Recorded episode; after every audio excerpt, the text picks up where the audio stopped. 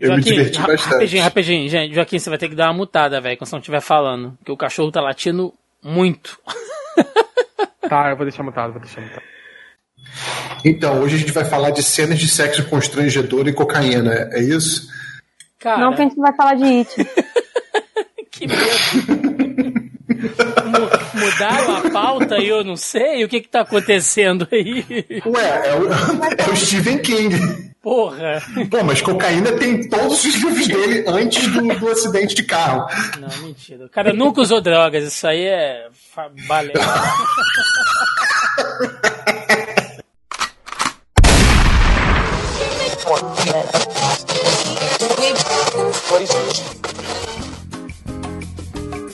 Você está ouvindo Zoneando, seu podcast de cultura pop, nerd e afins.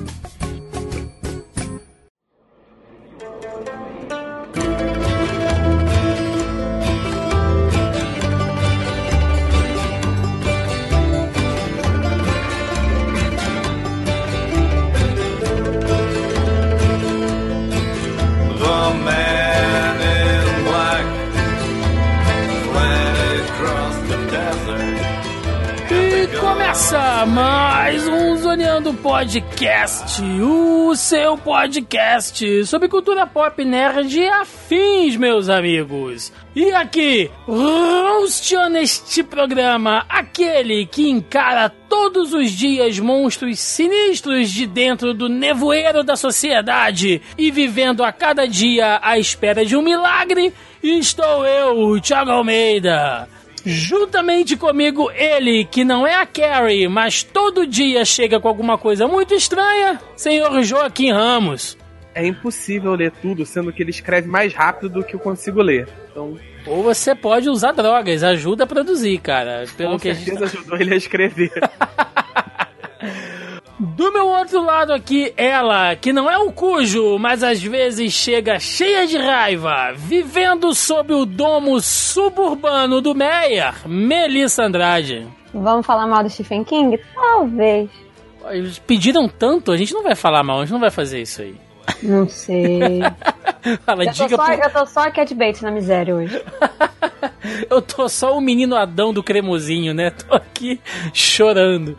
E do meu outro lado aqui, ele que retorna este programa, que não é nem de longe um cara iluminado, mas de vez em quando acaba enterrado em neve, senhor Marcelo Colim. E aí, pessoal, vamos falar de Dark Tower também e cocaína. E cenas é, bizarras de sexo que ele bota e deixa todo mundo constrangido.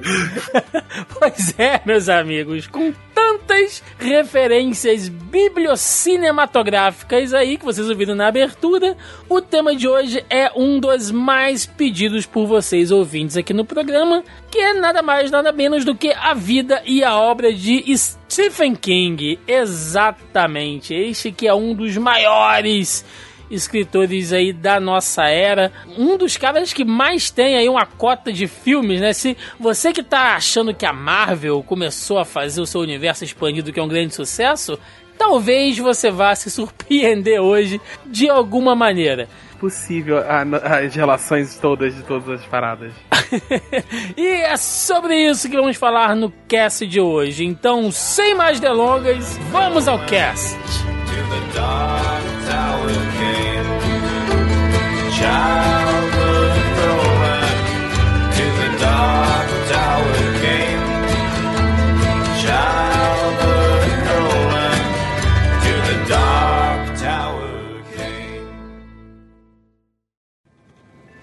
Senhor, ajude minha filha. Ela se perdeu. Mamãe, para! Mamãe! Eu não quero chatear a senhora.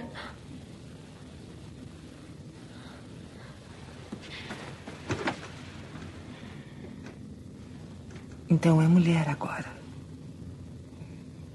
Deus fez Eva da costela de Adão. E depois Carrie. Diga. Não, mamãe. Diga. Conversa comigo. Diga. Por favor, Mas conversa Eva era comigo. fraca.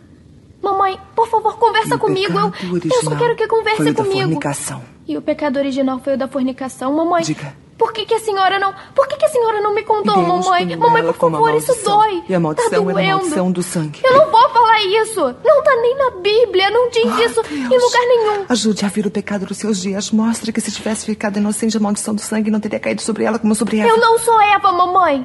Eu não pequei. Você se banhou com as outras meninas. Teve pensamentos impuros. Mamãe, todo mundo tem que tomar banho, todo não, mundo. não, é regra da diferente. Você escola. precisa ser diferente porque ele pode Eu vê-la. não quero ser diferente, mamãe. Eu quero ser Ele igual a eles. fareja Eu o pecado em você a e ele pode puni-la. E eu não vou deixar que isso se abata sobre você. Eu não vou.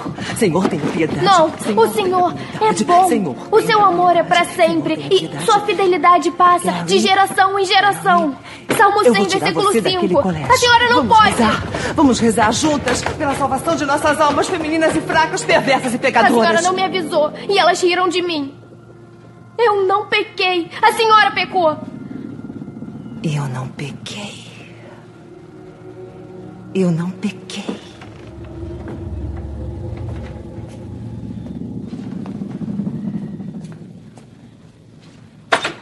Vá pro seu quartinho.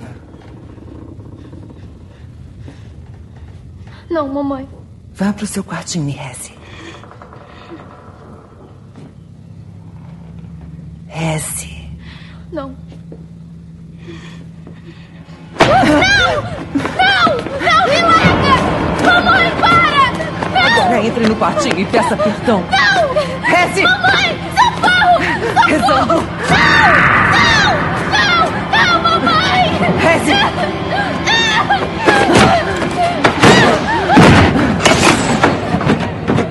Reze, garotinha. E peça perdão.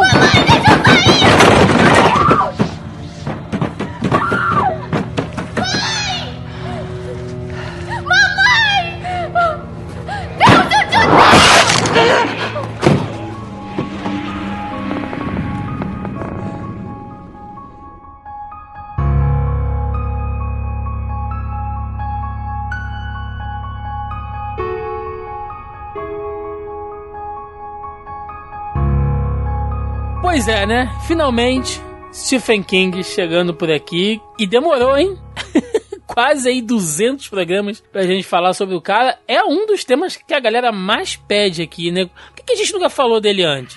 Porque ia dar trabalho? Provavelmente. Não, é porque a gente ficou tentando encaixar em alguma coisa específica. E aí surgiu o lançamento do Doutor Sono, junto com final do It, né? O parte 2, e a gente resolveu encaixar, tipo, por que não? Né? Vamos encaixar aí o Stephen King, mas já estamos protelando há um bom tempo. Queria só dizer que eu tô doente, tá? Então a minha voz deve estar uma beleza. Joaquim, que é a grande putinha no podcast de hoje, ele e o Marcelo são duas, são duas putinhas do King, né? Que estão aqui É. pra. Durante um bom pedaço da minha vida, quando eu era adolescente, eu tinha um projeto de tentar ler todos os livros dele. Até o dia que eu peguei a lista, que isso há uns 10 anos atrás. Você Não, nem é mais assim- adolescente, Joaquim. Já acabou a promessa. Aqui- Se Não, fudeu. era- você não tá entendendo. O negócio é que não termina. Não, a, a lista de 15 anos atrás era ridiculamente grande. A lista de hoje é, é, é patético, é ridículo, não tem a menor condição. Ah, tu vai, tu pega a lista de, lista de livros do King. A, a barra de rolagem vira um ponto na tela pra tu descendo. Eu acho que com Stephen King, aquele ditado que a gente sempre sacaneia vale, né? Que é melhor ver os filmes, porque não tem condição de ler tudo. Mas eu aposto, Como diz aposto, minha mãe, cara, ele vai no banheiro e escreve um livro. mas eu aposto que alguém que está ouvindo esse programa aqui já leu todos, cara. Ou pelo menos todos que saíram aqui. Todos os livros do King saíram por aqui, vocês sabem disso? Sim, Saíram todos? sim. Inclusive Podem aqueles ter de sido- contos, aqueles. Podem não ter sido todos relançados. Mas em algum momento todos já saíram.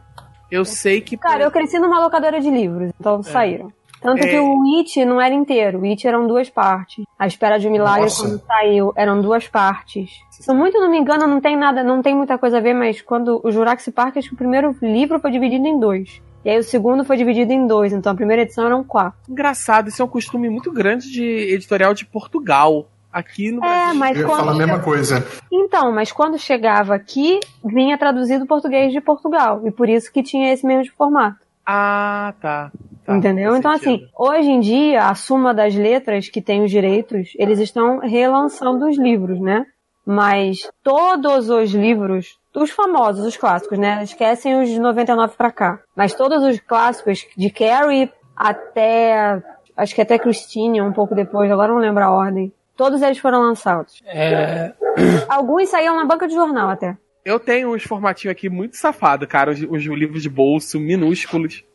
Então, o primeiro livro do Stephen King que eu comprei, eu paguei um real no sebo. Foi iluminado. eu não lembro da primeira coisa do Stephen King que eu vi, cara. Provavelmente foi um filme, com certeza. Não, a primeira coisa que eu vi foi It. Que a gente, graças a Deus, não vai falar disso aqui hoje, porque já baixa de trauma nessa minha vida, né? Lembrando que Melissa tem medo de palhaço. É um Você viu a continuação? complicado. não, não vi, eu tô lendo ainda. É bem engraçado a segunda parte. Engraçado. Não é um Não é bom um... filme, não, mas é engraçado. Então, eu assisti o It quando que saiu. Em- o ano que saiu o It, aquele belíssimo com Tim Curry, que é um puta de um ator, foi o ano que eu assisti, que eu tinha seis anos, ó. Então foi a minha primeira conexão com o Stephen King, eu tinha seis anos de idade. E aí ele fudeu desgraçadamente a minha vida de lá pra cá, entendeu? Olha, eu acho, eu acho que meu primeiro contato com o Stephen King foi Carrie mesmo, no cinema em casa, cara. O finado cinema em casa, acho que nem existe mais isso. No SBT, se eu não me É. engano isso. O meu foi SBT também, aquele Christine, acho que é Christine que é o carro, Christine, né? o carro assassino, pô, pode Isso. crer. O assim- SBT era o que? Era cinema em casa, não era? Isso, é, cinema a em Globo casa. Era, a Globo era a sessão da tarde, é a sessão da tarde, sei lá se era, foda-se. E o SBT era cinema em casa. O, S- o SBT era batata. Era Christine, Cujo e Carrie. Isso, Era o que passava. lembrando que era tipo uma da tarde, tá ligado? Era, era depois É, de né? Chaves e Chapolin. Cara, passou aquele férias frustradas na Europa com. eu Já, já falei isso, passou aquele. é, sem nenhuma edição, com a quantidade torrencial de peitos e pelos pubianos. Nossa. Duas horas da tarde. Então, mas a programação era que meio-dia era Chaves e Chapolin. Não, minto. Era Carrossel, aí vinha Chaves e Chapolin, e aí começava esse cinema em casa, tipo 1h50, 2 da tarde. Mano, Ti- Tinha um, cagava processo, no pau, cara. tinha um processo zero de curadoria pelos filmes que eu passar. Se fosse, se fosse hoje em dia, acho que o Crivella tava embalando televisão com saco preto aí pra galera. pra galera não assistir. Caralho. Porque, velho, não tem condição, né? Lembrando que Robocop passava de tarde. Os anos 90 foi um negócio muito sem lei, gente. Nossa. Ah, Isso Anos vale 80 foram sensacionais. 80 Não, os anos e 90. 90. É, É. foi muito doido. É. É, Isso Os vale um, 90. A gente tinha 80. liberdade pra criar um senso crítico, né? Hoje em dia é mais complicado. Vale um, vale um podcast até pra gente falar sobre isso aí. Mas vamos lá, gente. Vamos falar do homem, a lenda, o mito. Este, assim, é um verdadeiro mito vivo, né? Por que não? Porque ele não morreu? É. Stephen Edwin King, né? Nascido ali em 21 de setembro de 1947. Encontra-se no auge dos seus 71 anos. Né, nasceu ali em Portland, nos Estados Unidos. A gente já tem que estabelecer uma coisa aqui, principalmente um podcast onde tem a Melissa. Vai ser Stephen ou Stephen King? Porque Stephen. tem isso, né? Eu sempre Não, falei é Stephen Stephen. King. Eu sempre falei É Stephen, Stephen King. King. não é Stephen. Quem fala Stephen? Eu vejo muita gente falar Stephen King. Eu, Né, durante daquela- anos eu falava Stephen King, mas tudo por pura erro mesmo. É Como- Stephen. Não é Stephen. Aí no Canadá, como é que se fala, o Marcelo? Não Stephen. não. Stephen King. Stephen King, então Stephen. Stephen King. Você- é Você fala rápido que ninguém nota. Ótima dica. Ó, ele Não, mas nasceu. explica pro Karim que eu sou a chata dos nomes próprios, entendeu? Então eu fico corrigindo a pronúncia do Tá povo. tudo certo. E hoje, hoje, então, que tem um monte de tradução de nome de filme bizarro, você vai ficar doido aqui. Ih, tá tranquilo, eu sou meio chato com isso também. Ai, que Não, bom, eu- aí, ó. Não cara, E a, e a Melissa Não, que tá já tão- implica com as traduções de título, cara, as traduções de título de livro e filme do King Nossa são, Senhora. porra, de longe as melhores. Nossa, tem as coisas. Não, isso é batata, mas aí a gente, a gente já estabeleceu aqui no início que começou a traduzir de português pra Portugal. Então faz algum sentido, né? Aí vem as loucuras foda. Bom, É, porque os, os portugueses gostam de algumas coisas muito literais, então. Bom, o Stephen King, né? Vamos fechar aqui como Stephen King. Nasceu ali no, no finalzinho dos anos 40, como a gente falou, em Portland. E logo aos dois anos de idade, ele foi abandonado pelo pai dele, né, o Donald Edwin King. Abandonou ele, a mãe a senhorita Nelly e o irmão mais velho dele, adotivo, David. Né, os três foram abandonados ali pelo pai quando ele tinha dois anos de idade e eles passaram, velho, um, um, um verdadeiro perrengue, né? Porque eles moravam tipo num trailer assim, tiveram que ficar se mudando de um lugar para o outro. Ele passou muito perrengue na infância dele. Da lista de algumas cidades por onde ele passou, cara, tem aqui, ó, Wisconsin, Fort Wayne, Indiana, Stratford, Connecticut. Isso Vale é meio, né? Isso é aque- aquele meio do- dos Estados Unidos, americano, ali, meio meio oeste americano. Ele É, rodou pra vale- cacete. Desse pedaço, vale mencionar o tempo que ele morou com a tia. Eles ficaram um perrengue muito complicado. Eles foram morar com uma tia, é tia avó, ou tia, não lembro agora, dele, que era uma solteirona. É, é, parente, que era uma senhora solteirona, muito rígida, extremamente religiosa, com uma, com uma leve tendência ao radicalismo religioso e à teoria da conspiração. Nada que a gente consiga relacionar, porque jamais viria alguém assim no Brasil de hoje, né? É, alfinetada da parte. e isso permeou pra cacete a obra dele. Você vai ver sempre essa figura da, da velha Carola paranoica. Carrie, porra, né? Não, é, a, a vilã, a, a mãe da Carrie é a tia dele. Você vai ter no Nevoeiro, tem a. aquela senhora, né? Que é meio que um. Putz, aquela velha louca, pode escrever. Isso, é a tia dele. Já falou, é, é a tia dele, sabe? É, é um, ela foi uma pessoa muito, muito ruim com ele, rígido, e jogava sempre na cara deles que eles estavam ali de favor e tal. Puta, que merda, né? É o jeito dele extravasar, essa- ele falou, já falou isso, que é o jeito dele extravasar, e também é o jeito dele se vingar. Ela vai ser pra sempre o vilão das obras dele. Essa velha fila da puta. Pensa no rancor, né? ainda tá fazendo ele ganhar uma grana, né? O que é o melhor ainda. E aí ele rodou pra cacete ali com a família até eles se estabelecerem no Maine. Né? Que inclusive muitas histórias dele se passam ali no Maine, que é aquela típica cidadezinha interior dos Estados Unidos. Não chega a ser aquela coisa redneck, mas é aquela coisa da cidade bem conservadora, com a igrejinha no centro ali da, da cidade, um, aquele centro comercial que geralmente é uma avenida, né, com as lojas uma de cada lado. Quem, quem assistiu Carrie e diversos outros filmes dele, mas Carrie mostra muito isso, como é que funciona ali o Maine e tal. Claro que hoje cresceu muito, né? Mas era basicamente aquela cidadezinha bem interior dos Estados Unidos, assim, que é palco de muitas histórias dele. É, a própria. Me fugiu o nome da cidade, que é a cidade do. do It. Derry. né? Isso. Ela Isso. tem um pouco a ver com essa fase mais pobre da vida dele também. Que é. Ele tinha essa. Ele ficou com essa visão mais. Ao mesmo tempo de uma cidade bucólica, né? Mas também de uma parada meio opressiva da pobreza da família dele, das condições de mãe solteira, conservadorismo e tal. Isso reflete um pouco no, no Maine que ele descreve. A parte ruim toda ficou com Derry e Castle Rock. Ainda criança, o Stephen King passou por mais um trauma, né? Já não tinha uma vida muito fácil, ele conseguiu se estabelecer com a família dele ali no Maine. E o melhor amigo dele da época, né? Um outro rapazinho, eles brincando ali pela região. O moleque deu uma descuidada e foi atropelado por um trem, cara. Ele viu o melhor amigo dele na infância ser atropelado por um trem. Tem muita gente que fala que isso é que começou a inspirar ele a escrever contos de horror e tal, mas eu vi até uma entrevista dele na Rolling Stones, ele dizendo que não tem, nada a ver isso aí, que isso é uma grande bobagem, que as influências dele foram outras, mas ele diz que isso ficou bem, bem marcado na mente dele. É, ver alguém ser atropelado já é uma coisa horrível, né, gente? Por um trem, velho. Puta, É criança. tenso. Inclusive, eu não sabia disso, é, mas tem é, um trem bem importante no Dark Tower, na Torre Negra, na série. Que provavelmente veio desse trem aí, que foi uma, provavelmente uma parada marcante na vida dele. Sim. E aí, ele começou a ficar um menino meio, meio recluso, né? Ele não era um, um garoto, assim, muito muito de andar com, com os outros meninos e tal, até pelo, pelo histórico dele. Ele, ele era muito fechado, muito retraído. Ele passava mais tempo com esse amigo e com o irmão dele. E eles gostavam muito dos quadrinhos Tales from the Crypt, né? Os contos da cripta que foram é, até série aqui, passou aqui pela Fox, mas se eu não me engano chegou a passar na, em TV aberta aqui também. Não era, não era os contos da cripta que tinha aquela caveirinha que apresentava? Esse, esse aí é o Tales from the Crypt, que passava no Multishow no início da Globosat. Nossa! Isso, é verdade.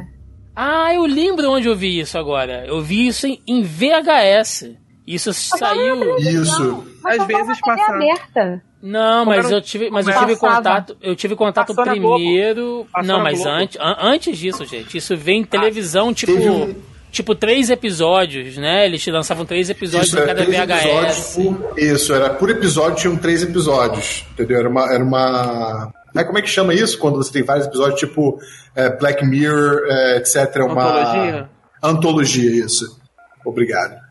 É, ele, geralmente eram uns, uns, uns média, né, que chama. Aquele filme que não é, não é, não é nem um curta nem um longa. Geralmente eram uns médiazinhos ali de 40, 50 minutos. É, 40 minutos no máximo, assim, Aí estourando geralmente 50. tinham dois episódios, né? Eram, du- eram dois filmes B de 40 minutos que passavam ali, colocando duas histórias. Às vezes relacionadas, ou pelo menos o que eu, o que eu tenho lembrança eram duas histórias de vampiro, então eram histórias relacionadas, mas acho Mas- que nem sempre era. Mas isso a gente tá falando já da, da série, né? Da, da, da série que passou lá na TV, enfim. Ele com o irmão lia os quadrinhos, né? Porque isso vem em quadrinho primeiro e tal. E aí, qual é, Isso. qual é a malandragem dele? Ele pegou esses quadrinhos e começou a reescrever algumas histórias. Tipo, vou, eu vou melhorar o final dessa história aqui. E começou a criar histórias dele. Então ele começou a escrever contos e vender no colégio. Tipo assim, olha, eu tô reescrevendo essa história aqui do, do quadrinho e tal, porque era uma grande febre, né? Entre a molecada ali, ele começou a ganhar uma grana, e daí você já vê, né? Que o moleque não, não, veio do nada, mano. O cara tá reescrevendo as paradas ali, ele já tava vendendo roteiro, moleque. sem se dar conta disso. Já tava vendendo um roteiro adaptado ali. Lógico que os professores ficaram malucos, né? Tipo, porra, que esse fedelho tá fazendo vendendo história de terror as outras crianças aqui, né? E proibiram ele de fazer isso. Mas já mostra essa, essa veia dele, tanto comercial, né? Quanto de escritor ainda, moleque. E mais tarde, de 1966 a 71, né? O Stephen estudou inglês ali na Universidade do Maine, onde ele escrevia uma coluna no jornal da universidade, né? Intitulada King's Garbage Truck. que ele escrevia ali um, alguns contos também, algumas crônicas e tal. E ele foi passando a criar mais, mais gosto, né, pela, pela escrita. Tinha mais gente que acompanhava, ele conseguia fazer isso rodar de uma maneira maior. E foi na faculdade, durante a faculdade, que ele conheceu a esposa dele, com a qual ele é casado até hoje, né, a Tabitha, Tabitha Sprung, Spruce, perdão. É legal ver os dois pra caramba, né? Aquele casal de velhinho bem bem apaixonado, assim. É, você pensar, eles estão juntos há muitos anos aí. A Tabitha, né, ela, ela é muito importante, tanto como musa dele, né, que ele já falou. É, muitos personagens quando ele quer. Ele escreveu até livro, um, um livro, alguns livros que o personagem principal era ela e tal, era bem baseado nela, tipo Love. E ela também é responsável posteriormente por ele ser um escritor de sucesso, né? Sim. Mesmo que Sim. indiretamente. Rege a lenda, né, que ele desistiu do roteiro, ele, ele reescreveu várias vezes o, o Carrie, ele tinha desistido, ia jogar fora, ela que enviou pro editor. Não, é, ele jogou fora. Ela foi lá na lixeira e falou: Não, você tá louco, mano? Você tá escrevendo essa parada aqui tem um tempão, publica isso aí. É engraçado, né, como as obras dele acabam permeando... Tem muita ligação com a vida pessoal dele, né? Porque o, o Carrie é baseado numa aluna dele, né? Assim, obviamente, vagamente baseado na aluna, mas é... Salvo devidas proporções, né? proporções, né? que ele que ele via a meni- a menina sofrer bullying e tal, e ele como na época ele era professor de inglês num colégio e ele não conseguia proteger, ele não conseguia resolver o problema e ele meio que fez o livro pra tipo descarregar essa essa frustração, né? Poder dar uma revanche pra menina, mesmo que seja falsa e tal. Bom, e aí, nesse mesmo período, ele conseguiu publicar Carrie, né? Com essa força lá da Tabitha, da esposa dele. Ele publicou. Na época, né? Ele conseguiu vender o, o roteiro por 2.500 dólares. Que é uma grana bacana, né? Carrie é- é um romance de 74, né? 1974, 2.500 dólares. Um cara que ok que ele escrevia para um jornal da faculdade e tal, mas no mercado editorial não era ninguém, né? Pra uma parada que ele ia jogar no, no lixo, você ganhar 2.500 dólares é uma boa grana. E foi um estouro, bicho. Foi um best-seller, assim, automático. A galera começou a vender, comprar, comprar, comprar ensandecidamente. E o cara conseguiu multiplicar 2.500 dólares para 200 mil dólares. Não, é bom lembrar também que a época de lançamento, que foi 74, né? É, nos Estados Unidos, tava uma, uma polarização muito grande por causa da guerra. Então, todos os livros que saíam eram dentro dessa temática, envolvendo política ou espionagem. Era tudo muito igual. Não tinha um livro, não tinha um segmento de terror. Alguma coisa que fugisse um pouco do que estava sendo lançado na época. Então, assim, ele teve a sorte de encontrar um buraco no mercado, entendeu? Que estava precisando ser preenchido e foi, foi porque tinha que ser mesmo. E aí o cara não parou mais, né? Ele entrou no modo Stephen King e, e uma parada monstruosa, assim. E só pra citar, cara, dá pra falar que ele mandou um livro ano a ano, alguns, né, saindo mais de um livro em alguns anos, ó, só pra gente pegar uma lista rápida Tem, aqui. tem ano que tem três ou quatro livros, né? É, só pra gente pegar uma, uma lista rápida antes da gente chegar nos anos 90, né? Em 74 ele escreveu Carrie. 75, Salem, A Hora do Vampiro. 77, O Iluminado. 78, A Dança da Morte. 79, A Zona Morta. 80, A Incendiária. 81, né, O Cujo. 80, aí 82 ele não escreveu nada, mas em 83 saiu Christine, Pet Cemetery, A Hora do Lobisomem. Três em um mesmo ano. Aí em 84, o ano que eu nasci, saiu O Talismã. Que é grandinho. É, que é bastante coisa. Talismã é o que era Maldição do Cigano, não? Talismã, ele é, ele é basicamente a pedra que depois vai virar o multiverso Torre Negra. Meu Ele Deus. É, é o Nossa senhora, não, pera, Caralho. fecha, fecha Calma, então segura aí, Calma, segura um calma. pouquinho, não, não, não, calma. Não vou, não vou descrever. Torcedores, calma. Torcedores, calma. A gente segue aqui, ó. Em 86, aí em 85 ele não escreveu nada, por quê? Quer dizer, ele escreveu, mas ele só lançou em 86 It, a coisa, que é um caramalhaço de papel. Calma. Aquele livro. ano Mais de mil páginas. Ele é ridículo de grande, é ho- horrível andar com ele na rua. né? E aí, no Tudo intervalo. No intervalo entre uma cagada e outra, em 86 ele escreveu Conta Comigo também, que é um dos filmes preferidos. Uma cagada. não, é porque. porque Assim, não, eu não tô. o quê? 40 e poucas páginas? É. Ele escreve, ele escreve isso entre, entre ó, esperando o macarrão cozinhar. Numa sentada. É, tipo assim, ah, eu tô. Eu- Conta Comigo é um conto, não é um livro. É, é um Sim, conto, sim. um conto. Sim. Ele tá, ele tá assim, ah, eu tô cansado de escrever It, vou escrever outra coisa pra descansar, entendeu? Eu vou escrever com a outra mão. Muita gente, não, muita gente faz isso. É. Bom, inclusive. Olha, o Gerald's Game é dele, eu não sabia. Que isso é uma adaptação de filme recentemente. Sabia não? Foi bem alardeado na época que, que saiu. Eu não sabia. Ou seja, é um filme inteiro sobre uma, uma cena de sexo que dá muito errado. Aí, aí, enfim. Inclusive, quero deixar um abraço ao senhor Marcos Lázaro aqui, que eu conta comigo, é um dos filmes prediletos dele, né? Ah, em 87, Os Olhos do Dragão, Eu- Misery, esse eu tenho. Esse eu tenho também. Misery e Os Estranhos, tudo em 87. É, não, mas ó, ó em, em defesa, olha, os Olhos do Dragão é pequenininho, ele deve ter 180 É um páginas. É um conto. não, é um livro, é um livro, é um livro. Eu tenho o livro aqui. Ele é um livro pequenininho e ele é meio que no formato como se fosse um screenplay, sabe? Ele é quase como se fosse uma peça. Você tá dando uma desmerecida no trabalho do Stephen King, é isso que você tá dizendo. E- nesse específico, esse específico. Eu tenho, tá, tá comprado, gente tá na minha estante.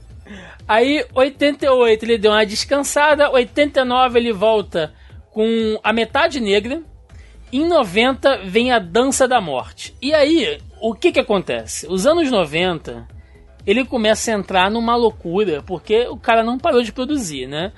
Nos anos 90, ele já tinha vendido roteiros para cinema. Então o cara estava trabalhando de uma maneira dobrada.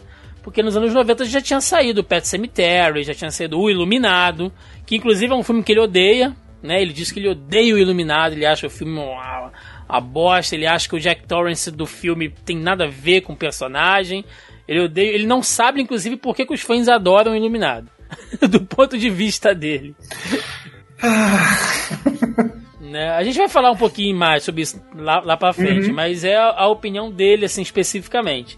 E aí saíram outros filmes e tal. E nos anos 90, ele tava assim, uma máquina, realmente, ele não parava pra nada, e ele começou a se envolver com o uso de drogas, assim, né? Ele começou a usar, porra, muito álcool, muita coca, né, cara? Cheirar e beber loucamente pra manter esse ritmo de produção aí e, e- e pegar a inspiração, porque todo escritor tem aquela aquela fase que dá um certo branco, né? Eu não, eu não tô dizendo que o Stephen King teve um branco e as drogas ajudaram ele a escrever, mas ele acabou se envolvendo naquela pressão ali, ele já falou Ah, em algumas ele- entrevistas que ele acaba, sabe, ele acabou se Nessa misturando com aquela coisa toda. Nessa época ele já era um escritor de bastante sucesso. Ele, ele- você pode pegar essa lista de quase Ele- 20 títulos que a gente viu aqui. Ele, ele, metade ele podia, ele podia parar, Joaquim, se ele quisesse. Ele podia parar Sim. ali.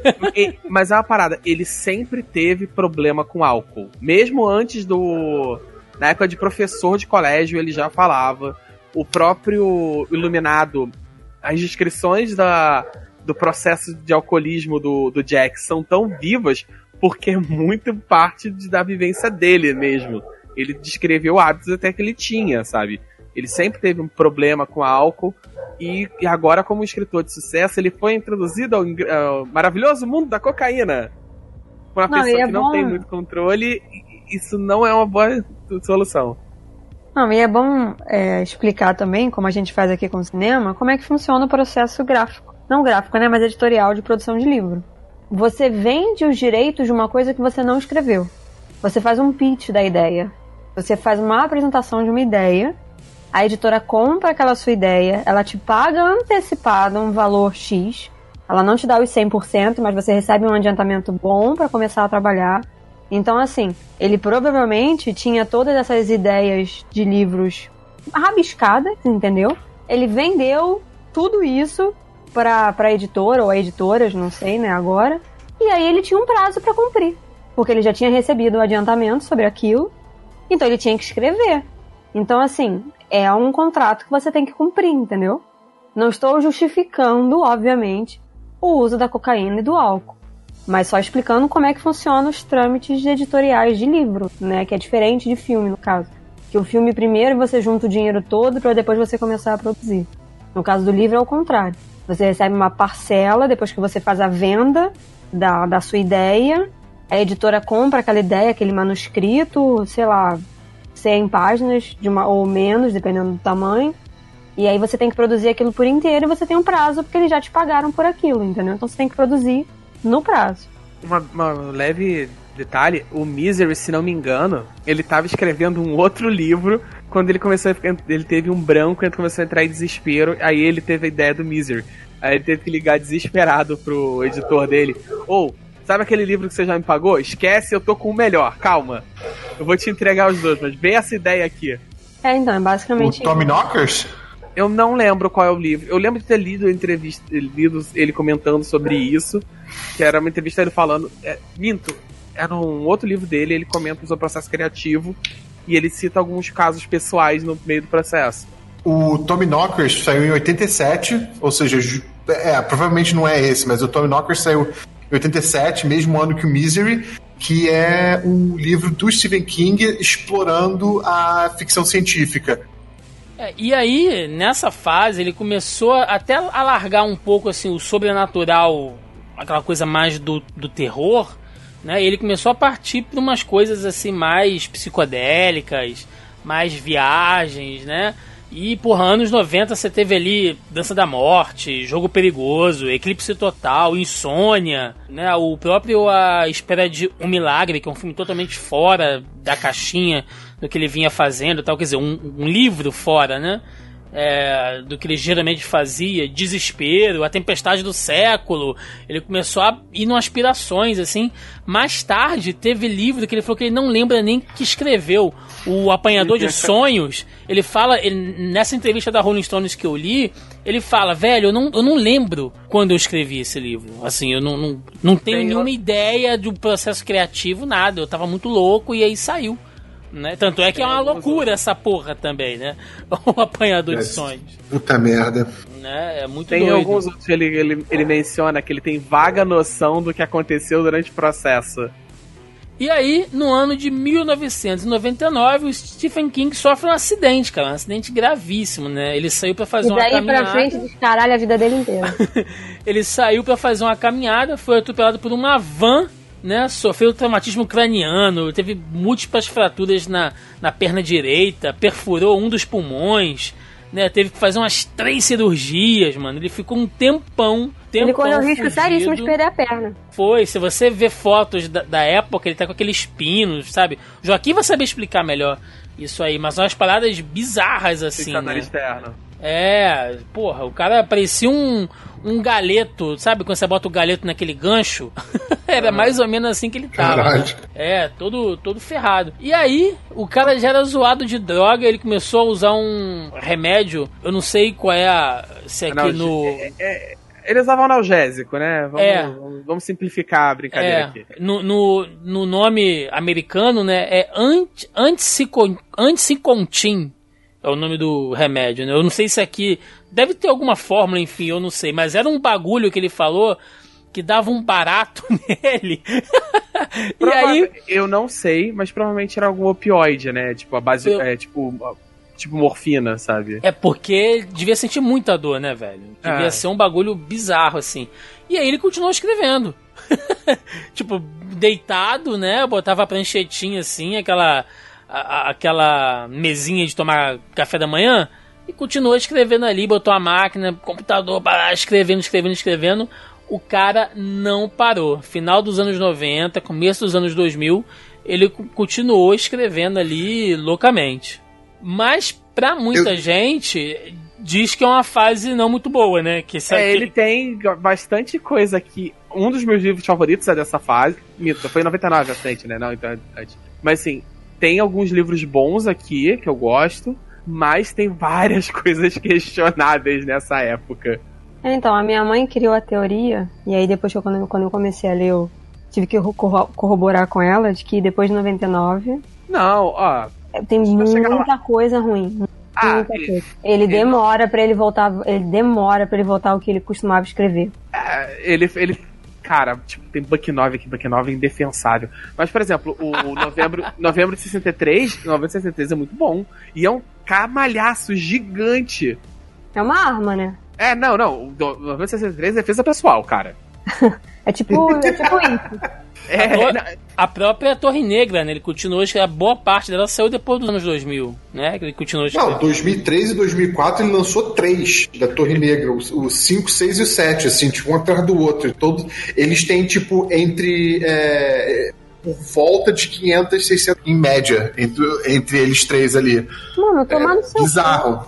A minha- Mano. O meu irmão comprou o prim... Meu irmão sempre soube que minha mãe gosta, ou gostava, agora eu não sei, né? Do Stephen King. E aí comprou o livro, né? Minha mãe sabe sequência. A minha mãe odeia coisa de sequência, porque ela não acompanha. Aí quando ele- meu irmão deu pra ela o livro, minha mãe, tá, agora você vai me dar todos os outros seis. Porque eu não vou conseguir ler o primeiro enquanto eu não tiver nenhum dos outros. Então, tipo, ela nunca leu o livro. Ela, ela nunca chegou a abrir. eu concordo com a tua mãe porque eu, eu nunca li nenhum dos Torre Negra pelo mesmo motivo. No dia que eles dizem, tá pronto, acabou essa porra, eu vou comprar Velho. um box, aí eu sento e leio tudo de uma vez e morro. É, é isso, né? São só 54 livros, aquela merda, ele não para de escrever. Cara, assim, eu pego uma gripe, eu só quero morrer, tá ligado? O maluco tava com a perna caída, podre, pulmão perfurado, loucaço Não. e tava Foi escrevendo, nessa cara. época do, do, do hospital que ele lançou aquela série, não é? Qual é o nome da série que tem a caldeira com as crianças? Foi nessa época do hospital. Peraí que eu vou catar aqui. É porque eu tava. É, eu queria, aproveitando o, gancho, tem um livro dele de 2008, que é do Maqui, não vou entrar no mérito. Eu, como fisioterapeuta, eu posso dizer, cara, ele tem uma das descrições de sessão de fisioterapia mais precisas e ao mesmo tempo mais ofensivas que eu já vi num livro. Será que foi alfinetando algum fisioterapeuta dele? Cara, ele, ele menci- o personagem, obviamente, chama a fisioterapeuta dele em questão de nazi, de capitã nazista.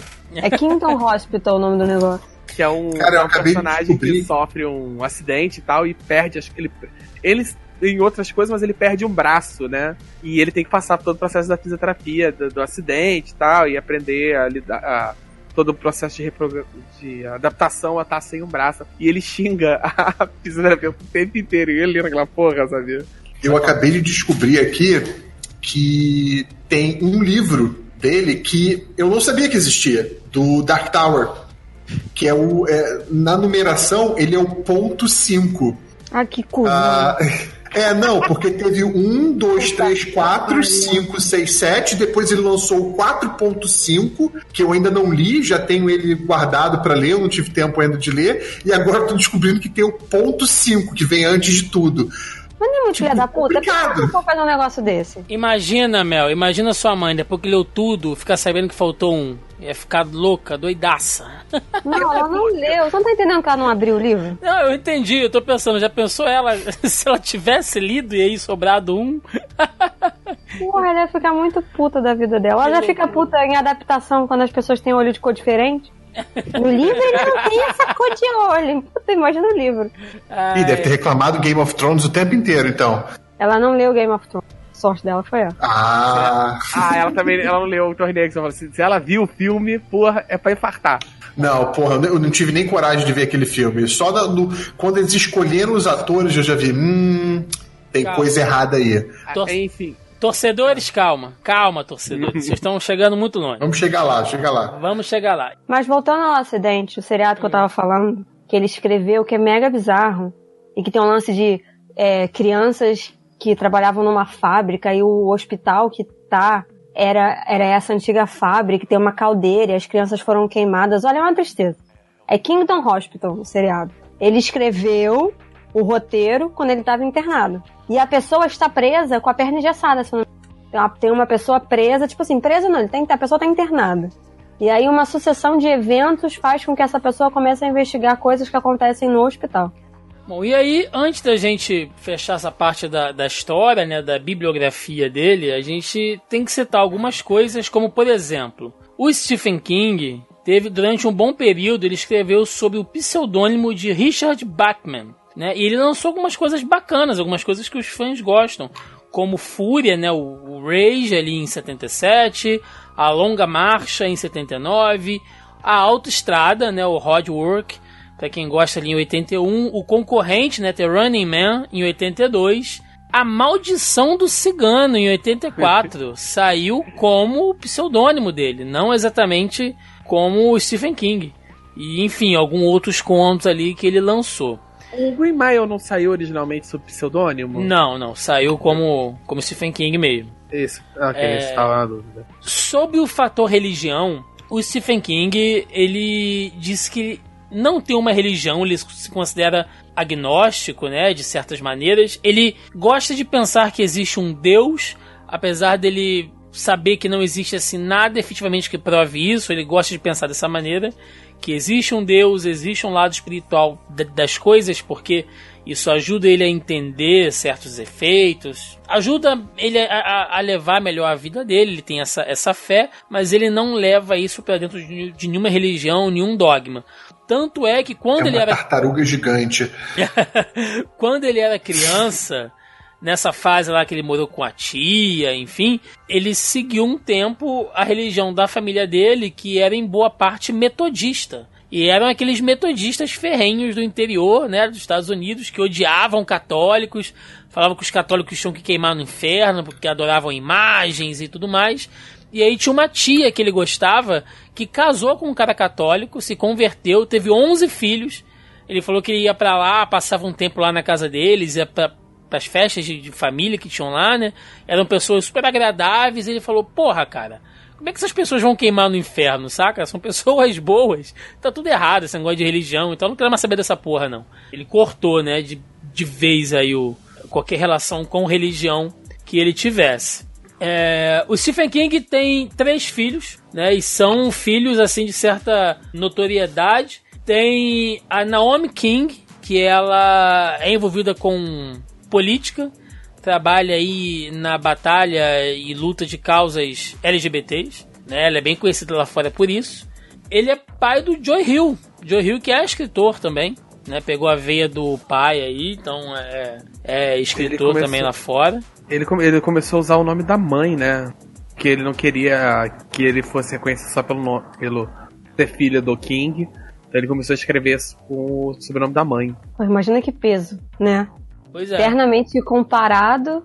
Assim, é, as pessoas fazem isso, ele usou esse pseudônimo. A própria J.K. Rowling, depois que ela terminou de escrever Harry Potter, ela lançou livros com um pseudônimo masculino porque ela queria que as pessoas lessem com uma outra visão, entendeu?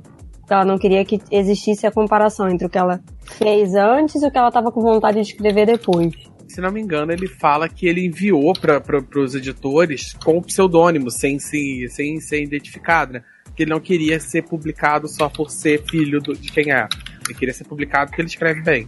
E aí, só para citar alguns números, ao todo, Stephen King vendeu 350 milhões de livros, né, em mais de 40 países e levou mais de 50 prêmios aí nisso tudo. Cara, assim, se a gente for pensar, ele tá vivo ainda, ele ainda produz, enfim, né, ele não morreu. Eu não sei, cara, do ponto de vista literário, Tem inclusive livro novo saindo aí, acho. é de, Não, é enquanto, sério. é um enquanto a gente tá gravando esse podcast, ele tá fazendo um livro, Mel. Não, não, não Provavelmente, mas o mais recente é tal do Intruders. É. que é um acampamento para crianças que têm poderes telequinéticos. É, é, É é muito, é muito doido, assim, cara. Psychonauts. Se eu muito não me engano, a ca... inclusive já saiu a capa. A capa é tipo a...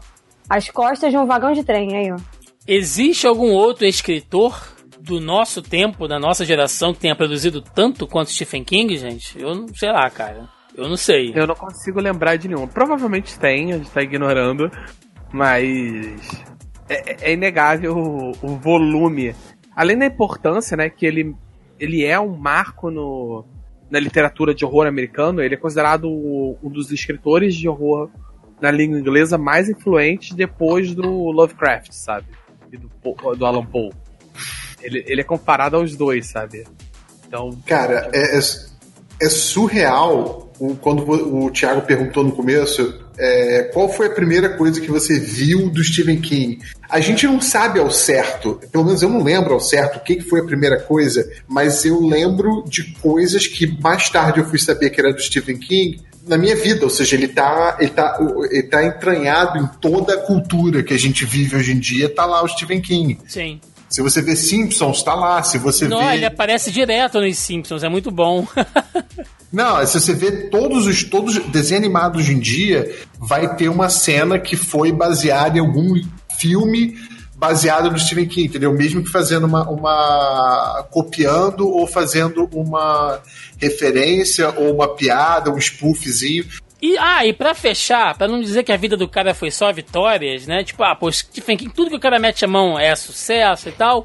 Teve uma parada que ele fez ali no ano de 1986, né? Que ele falou assim, porra, todo mundo tá aí fazendo filme, né? Das minhas obras e tal, eu tô aqui moscando, vou dirigir um filme. Eu mesmo vou dirigir o filme, Ah, vou pegar pra Já fazer. sei qual que você vai falar. Foi em 86 que ele dirigiu, ele escreveu e dirigiu O Comboio do Terror, Maximum Overdrive. Maximum Overdrive. Caralho. que é uma das piores bostas que eu já vi na minha Porra, Ai, é- é- vou te falar uma parada. A trilha sonora desse filme é do caralho. Porque não foi o Stephen King que Você- fez. Não, não foi, mas tipo, a trilha sonora E essa é sensacional. das coisas que ele fala que ele não tem a memória de um dia do set de gravação. Aquele caminhão, aquele caminhão com a cabeçorra do Duende Verde, cara, é um negócio muito doido. E aí, e aí ele fala, eu tava completamente louco, eu, lendo essa entrevista, né? É um negócio que eu não quero fazer nunca mais na minha vida, é dirigir um filme. Ele falou que quando tem alguma adaptação, ele só conversa assim, faz aquela assessoria e tal, mas não fica no set de filmagem, ele falou que não quer contato nenhum mais com a indústria diretamente. Você sabe qual. Já que você comentou essa questão dos filmes dele, sabe por que essa história do, do roteiro, né? Hum, Porque ele queria dar uma. ser um incentivador de cultura e ele pegou aquela história de um dólar, né? Uma adaptação boa, um diretor. Sempre diretores novatos era muito voltado para diretores novatos. Eu, não, eu já ganho muito dinheiro com meus livros, eu não preciso explorar diretores novos, sabe? Que possam ser. possam vir a ser grandes diretores no futuro. Eu não preciso desse dinheiro. Eu vou arrancar dinheiro dos estúdios grandes. Deles eu vou fazer um contrato agressivo. Agora, desses caras novos, independentes e tal, não.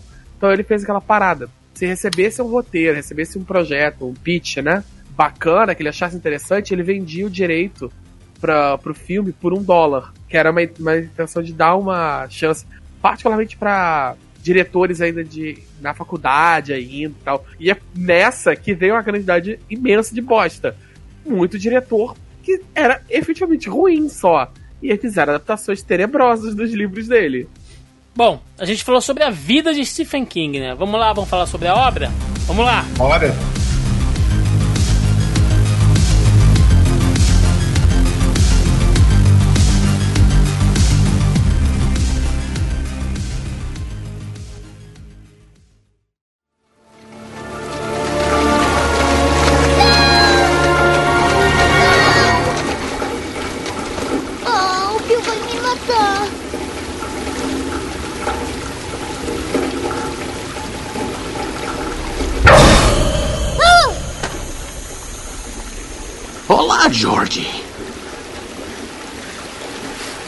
Que barco bonito. Você quer de volta? Ah, sim, por favor. Parece ser um menino legal. Aposto que tem muitos amigos. Três, mas o meu irmão é o meu melhor amigo. E onde ele está? Na cama, doente. Eu aposto que consigo animá-lo. Vou dar um balão para ele. Quer um balão também, George? Eu não posso aceitar presentes de estranhos. Uh, ah, eu sou Pennywise, o palhaço dançarino. Pennywise? Sim, este é o George. George, este é o Pennywise. Agora não somos mais estranhos. Somos.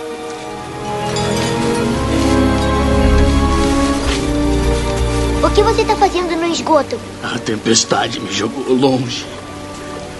Jogou todo o circo bem longe. Está sentindo o cheiro do circo, George?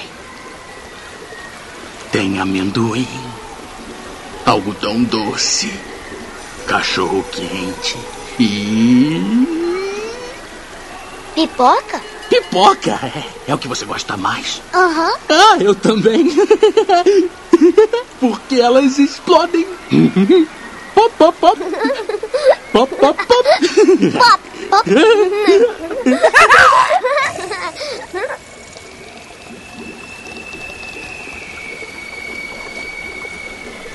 Eu acho que eu tenho que ir agora. E vai sem o seu barco? Não vai querer perdê-lo, George. O Bill vai matar você. Aqui. Pega ele. Pega, George.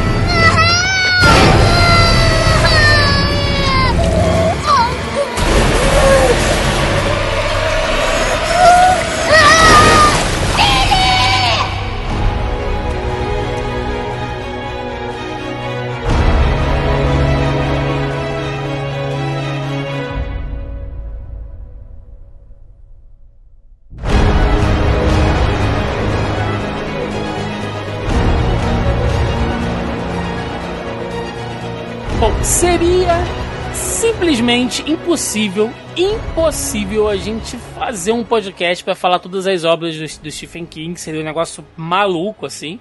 Né? Inclusive, dá pra gente criar um podcast só para falar de Stephen King. Um episódio, sei lá, a cada 15 dias a gente fala um filme, fala um livro, fala personagem. Dá pra gente viver né, às custas do Stephen King aqui, chupinhando a obra dele. Então, assim, a maioria dos filmes e dos livros, até os contos, merecem programas separadinhos, bonitinhos para eles, tá? Então a gente vai fazer aqui uma, uma passagem, cada um escolheu aqui alguns prediletos, alguns que mais gostam. A gente vai trazer pra roda. A gente vai fazer algumas rodadas aqui que a gente vai falar sobre os, os livros e, consequentemente, os filmes. Ah, mas, gente, tem que ser alguma coisa muito breve, porque, né, por favor, não tem condição nenhuma da gente falar sobre a obra do cara de, da, da maneira como ela merece. Então, talvez, né, já que esse é o programa zero do Stephen King, daqui pra frente, quem sabe de vez em quando a gente não pega um filme pra falar, né, faz aí, sei lá, dois, três filmes por um podcast, a gente vai falando ali de pouquinho em pouquinho. Joaquim, você que é a putinha maior aqui, traz um filme aí, traz um filme pra lista. Eu não vou. Eu, eu sei que a gente tinha falado de filmes, mas eu vou trazer. Eu vou trazer mais os livros, porque eu sou muito mais ligado a- aos Você é o hipster do dele. Stephen King, que eu já vi a sua lista e eu aposto Então, que muita primeiro- gente não conhece nada que tá ali. O vai. primeiro, eu- eu ele tem muito filme em relação a esse, que é o Skeleton Crew, Tripulação de Esqueletos, que é uma, uma coletânea de contos dele, que tem muita coisa adaptada dele aqui. Tipo, o Nevoeiro é desse. É, é, é o, é o conto que abre, que tem um. Até tem filme e tal. Inclusive, tem uma curiosidade bacana: é que o final do filme é o final que ele não teve co- coragem de publicar que ele publicou duas vezes, né? No Nevo, no Tripulação de Esqueletos, ele tá republicando esse conto, que ele já tinha publicado em- sozinho numa outra. num outro periódico, não lembro exatamente o que. E ele mudou o final e ele mudou algumas coisinhas. No livro, no, início do livro, ele comenta cada um dos contos e tal. E ele fala que ele não teve coragem de fazer aquele final do filme. Quem viu o filme vai saber qual é o final. Que no final do livro é um final que ele chama de final de Hitchcock, final a la Hitchcock né, que ele deixa em aberto tal, não explica muito o que aconteceu, só eles só estão viajando e, e dá um panorama e a história acaba. No final, e tem. Mas tem outros, outras paradas adaptadas dele nesse. E esse livro tem umas coisas bem diferentes dele.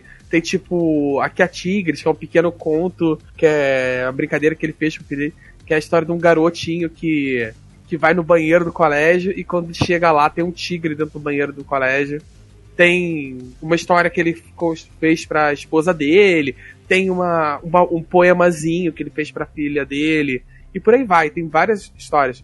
Particularmente, a minha favorita desse, desse conto, esse, o conto, O Sobrevivente, que é um médico, uma- não é uma boa pessoa, um cara meio escrupuloso, que acaba sobrevivendo numa ilha e ele fica preso numa ilhota, sabia? Não é aquela ilha do náufrago grande, é um pedaço de, de terra boiando, basicamente não tem árvores, não tem nada. E ele vai sobrevivendo cortando as próprias partes do corpo para comer. Puta que pariu. Com descrições ridiculamente vivas e, e uma tensão escrota. Foi a primeira vez, é a única vez que um livro me tirou o sono.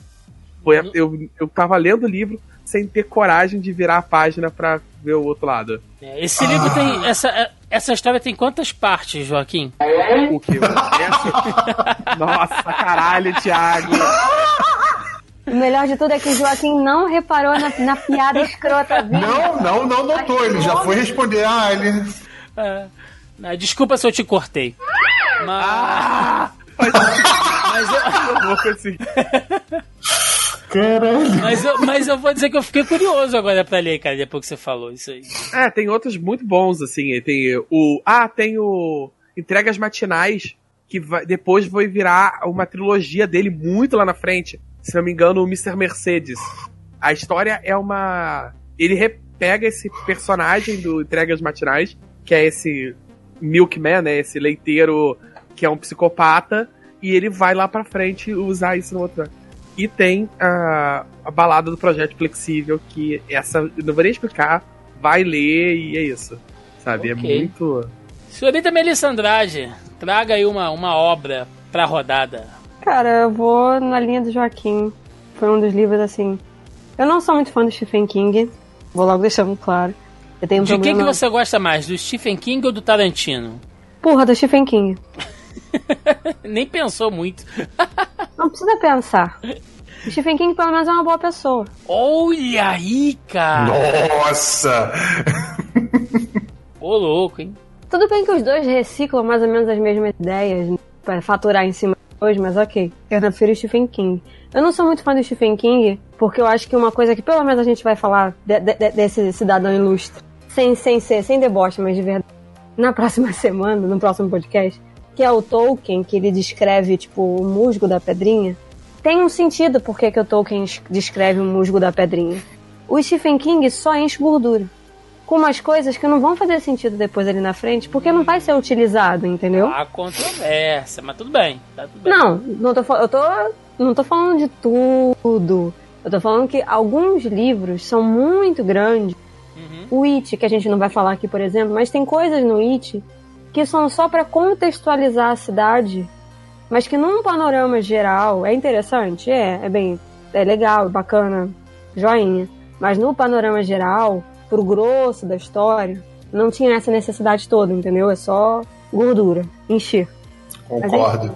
Entendeu? Eu tô falando assim, isso porque eu já cheguei na metade do livro, tá? Das, sei lá quantas mil páginas essa porra tem. Isso se o Kindle tiver contando certo. alguma coisa. Isso se o Kindle tiver contando certo. Mas. então, assim, eu acho que ele é muito bom. Eu, tá, gente? Eu tô falando de mim, particularmente, obviamente. Então, assim, eu acho que ele é muito bom escrevendo contos. Por isso que eu gosto muito de Quatro Estações. Que cada conto, que por um acaso são os filmes mais conhecidos dele, pertence a uma estação. Então a gente tem o da primavera, que é um sonho de liberdade. A gente tem o do verão, que é o Aprendiz, que é um filme muito. É um filme extremamente desconhecido, com uma pessoa muito famosa, se eu não me engano, que eu acho que é o Ian McKellen. Roberto Justus. Né, eu tô nessa. Ó, é isso mesmo. Eu só, só. Eu tô muito ruim hoje. Hoje não, né? Na semestre é um cocô, vamos lá. É isso mesmo. É o Ian McKellen. Esse conto do verão, o garoto, acho que ele vai pra casa, não me engano, do pai, os pais são separados, eles vão pra um lugar. Enfim, ele não conhece ninguém na vizinhança, viajou, ele ficou em casa. E aí ele começa a prestar atenção no vizinho, que o vizinho é estranho. E aí ele descobre que o vizinho é, tipo, um foragido de guerra. O cara era nazista. E o cara tá se escondendo e ainda aceitavam denúncias, né? De pessoas que tinham fugido dos julgamentos, de Nuremberg, aquela coisa toda.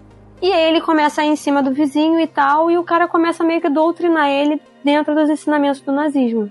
Durante esse verão, entendeu? Então, assim, é uma história de dependência meio bizarra. A do outono, que é o Conta Comigo, todo mundo conhece, né? Que o, em inglês a tradução é tipo o corpo, que são os quatro amigos que vão fazer aquela viagem, aquela peregrinação toda, né? Pra encontrar o corpo e tal. E a gente tem o do inverno, que é o Breeding Method, que é tipo, eu li acho que duas vezes, não tenho a remota lembrança, porque ele não ficou tão gravado quanto os outros. Mas assim, é um livro que eu gosto muito, porque tem esses contos assim, nossa, e é certinho. E as adaptações dos filmes desses três que saíram são muito boas, porque é muito bem, é muito parecido com o conto. Não tem nada para tirar e nada para acrescentar, entendeu? Óbvio que isso deve ter acontecido, mas vocês entenderam o que eu quis dizer, né? Não tem nenhuma modificação muito grande, como aconteceu nas versões 20 do Iluminado que existe, por exemplo. E é por isso que eu gosto muito desse livro. E principalmente, mas eu acho que assim, eu acho que um sonho de liberdade tá passando, eu tô assistindo. Eu sou a favor do Andy do Fresney. Sempre. Ele com as pecinhas dele de xadrez, pedra de pedra sabão. Cara, é muito inteligente. É muito, o conto é muito inteligente. O filme você não espera. E como a gente vai falar da tartaruga mais pra frente, né? Tem várias ligações aí do universo Stephen Kingiano, de, de Shawshank e de outras coisas desse livro em específico. Ok. Marcelo Colim, você traz um pra roda. Então, a, a, a minha. a- eu nunca. Eu sempre tive um problema com o Stephen King, que era o final deles. Eu acho que, tipo, ele descamba pro, pra um sobrenatural muito hardcore no final, que meio que perde um pouco o final. E é uma piada até que rola no, em, um- filme dele, que ele, ele, ele mesmo atuando fala que, ah, não gostei do final, falando do. Ele tá falando dele mesmo, tá meio que zoando isso. Porém, isso é melhor com a, a série Torre Negra, porque no início, nas primeiras páginas, ele já coloca o final como sendo sobrenatural. Ele já coloca tudo isso como sendo uma terra sobrenatural. Ele está escrevendo fantasia ali, não é só não é horror. É, Então, quando o final acontece e é uma parada completamente louca, você fala, tá dentro das possibilidades desse mundo misterioso. Então, eu não questiono e passa tranquilo. E é interessante que a Torre Negra, ele, ele tem referência a todos os filmes e livros que o Stephen King fez. Quase todos. Se bobear todos, eu não notei. É, e é aquela coisa, não, o, o, único outro livro que eu li, que é um dos meus favoritos também, é o It. Uma coisa, né, que eles traduziram. Que seria muito difícil traduzir isso. E ele tem uma referência a esse livro forte no, no Dark Tower mudando agora pro It, eu gosto muito desse porque ele fala sobre medo às vezes a gente não nota isso com, quanto o, o medo que a gente tem de tentar, ou medo que a gente tem de arriscar fazer alguma coisa na nossa vida, está segurando a gente, está colocando a gente para trás. O It tem um monte de problema, ele tem barrigada, tem umas paradas sinistras que. que é tipo, você vê que ele foi é, co-escrito por cocaína, e então não tem muito. É, é, é uma loucura, né? E tem umas paradas assim completamente que perdidas. o livro, se fosse for. O início inteiro do Hum. livro. Aquele pedaço todo do julgamento, bateu no gay, o gay sumiu, a cidade é homofóbica. Aquilo não faz o menor sentido, porque eles não voltam em momento nenhum naquela porra daquela história. Então, assim, Não. contextualizou para quê? Pelo menos até onde eu li, eles não voltaram naquilo. Já tem quase 600 páginas do negócio, É não por- chegou a lugar nenhum. Tem uma, tem uma questão de ambiência, né? Ele quer. A, a Darren É. é, também é um personagem. Ela é importante pra você entender como a influência do. Pra mostrar os ciclos, né, de influência do Como, Pennywise. como o Pennywise meio que deu uma corrompida na cidade. É como aquela né? cidade é corrompida. Exatamente. Posteriormente, ele amplia essa- esse conceito com, com o É. dele da Torre Negra, mas Derry é uma cidade que se alastra em vários outros livros dele. A Derry per si, ela é como se fosse um altar negro do mal, sabe? O Pennywise, as coisas- ele tá. Eu acho que o Pennywise tá no Rio de Janeiro, cara. Em algum lugar ele tá deitado. aqui. Caralho, é. Tá. Ele tá, Tá, não, deitado- tá, tá, ele tá se alastrando pelo Brasil. A coisa não tá boa, não. Ele tá deitado em berço O- com certeza. O, inclusive, é, algumas pessoas online, eu não sei nem se isso é quão oficial isso é, fala que a influência do Pennywise é exatamente o que influencia o Jack Torrance no Iluminado. Que é a mesma coisa que está acontecendo, é, o é- é a contaminação do mal está contaminando Jack Torrance, por isso que ele fica enlouquecido. E isso acontece em outros livros, outros filmes, etc. É exatamente essa influência desse mal supremo, tenso aí, essa entidade, sei lá, que é o que seria mais ou menos o, o inimigo da tartaruga, né, que a gente falou, que estaria é, que estaria influenciando as pessoas, entendeu? E que você tem pessoas também que são é, escolhidas ou iluminadas, shining, para poder ir contra isso. Então você tem o Gunslinger, você tem o, o garoto, que eu esqueci o nome agora do The Shining, Danny Torrance. ah, exatamente, o Danny. E você tem pessoas assim espalhadas pelo mundo, entendeu? E eu acho interessante essa, essa, essa, essa observação que é você também se observar na sua própria vida que você está sendo você está sendo contaminado por isso ou você está sendo o gunslinger você está sendo o iluminado que está vindo ali para poder tentar descontaminar devagarinho aquela situação ali Mas vocês não acham que isso é um tanto limitador, de uma certa maneira? em que eu, vejo, sentido um pro- eu vejo um problema nisso porque é um retcon. Porque é, então, era isso, não que- era isso que eu existia, queria sabe? E ele- isso não existia. Depois, quando ele cria o conceito lá no Talismã, quando ele vai pro A Torre Negra e ele cria esse conceito de pega vários personagens e reaproveita eles na, na, na Torre Negra, reaproveita o conceito do multiverso, ele vai tentando amarrar tudo e, e algumas coisas ficam meio que amarradas à força. Tem várias paradas, sociedades fictícias que ele criou e ele foi usando várias vezes e por se usar as mesmas cidades, os mesmos bares apareciam, as mesmas pessoas famosas apareciam e criava ali um pequeno universo dele. Isso é interessante. Mas depois, quando ele entrou na pira de unir tudo, ele precisa voltar e revisar as explicações e, fazer umas amarrações que eu acho um pouco. Eu não sou muito fã desse multiverso assim. Porque às vezes parece forçado, sabe? Dizer que o o, o Jack tá sob influência do Pennywise, eu já acho forçar muito. Não, então, é isso que eu quis dizer com limitador, entendeu? Porque assim, se não é uma sequência como o. Ai meu Deus, eu ia falar o Justiceiro. Se não é uma sequência do. Como é que é o nome da porra do livro? O quê? Qual? A Torre Negra. É, Torre Negra. Hum. O- o É porque eu pistoleiro. tava com. É, eu tava com pistoleiro, eu tô, não, não era essa a palavra, mas enfim. Se não é uma sequência como um pistoleiro, se são livros individuais, cada qual com o seu conjunto de contos ou a sua história de começo, meio e fim, entendeu? O livro inteiro de uma coisa só. Não é muito limitador essa coisa de que você ter que fazer, né? Pensa numa pessoa de fora, porque a gente lê, a gente conhece. Então pensa numa pessoa que pega um livro, ah, eu vou ler esse livro porque é um livro conhecido, eu quero saber do Stephen King, então eu vou escolher esse título X aqui. E aí a pessoa fica meio perdida quando ela termina de ler aquele livro, porque ela perde, assim, 20 mil referências que existem e essas ligações nesse universo, entendeu? De Então, modo assim- geral, a maioria das referências ela é mais sutil. A gente tá falando assim, fazendo, mas é- ela é muito subtexto, sabe? Em algum ponto você vai ver uma referência aqui e ali, alguém tá passando por uma cidade, vê um cartaz de um palhaço, ou qualquer coisa assim, aí isso liga e tal. Você sabendo das paradas, você consegue ligar, mas não é explícito. Você É. pega e, tipo assim, hum, eu acho que isso é uma referência a alguma coisa que eu não conheço, mas dá pra passar bem batido, sabe? Assim, é, nessa, nessa hora agora, acho que é o momento ideal da gente explicar a questão lá do conceito, né? Que a gente estava segurando para poder explicar, já que o Marcelo puxou a coisa da Torre Negra, a gente estava esperando, né, esse, esse momento para explicar esse conceito. Porque quem não sabe, quem não conhece, tá boiando no que a gente está falando aqui.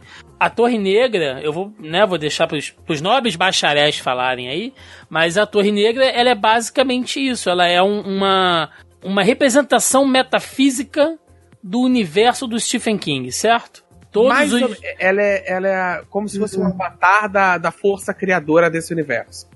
Mas que liga É. todos os filmes, todas as histórias dele estão ligadas pela Que torre, né? É, é, essa torre, ela meio que é como se fosse uma. Não é uma- um exemplo que eles usam, mas é um. Uma torre. A torre é como se fosse uma a Yggdrasil. Ao mesmo tempo que ela também é uma representação metafísica desse Deus criador. ela liga todos os mundos. Todas as histórias de Stephen King estão ali. Elas se ligam a essa torre. Em algum ponto do mundo do It tem um lugar que você tem uma porta que você entra nessa torre e dessa torre você entrar em, sair por outra porta e chegar no no Espera de um Milagre, por exemplo. Entendeu? Tipo, tem várias coisas assim desse, desse Não gênero. necessariamente. Por exemplo, a espera de milagre, não sei exatamente, mas, por exemplo, tem algumas coisas É. mais indiretas, por exemplo. Tem uma cidade, que até tem a série, que é Castle Rock. Nessa cidade é mencionado que os presos lá, que os determinados presos estão desaparecendo, são enviados para um presídio. Quando eles falam o nome do presídio, é, é o nome do é o presídio do Sonho de Liberdade. É o Shawshank. É, não vou conseguir pronunciar. É isso. É, lembrando, lembrando, Joaquim, que Castle Rock é uma cidade fictícia que o Stephen King criou, onde se passam diversas histórias também, né? Porque tem a Sim. série Castle Rock, mas ela é, o- ela é uma main, entre aspas, assim, né? Fictícia.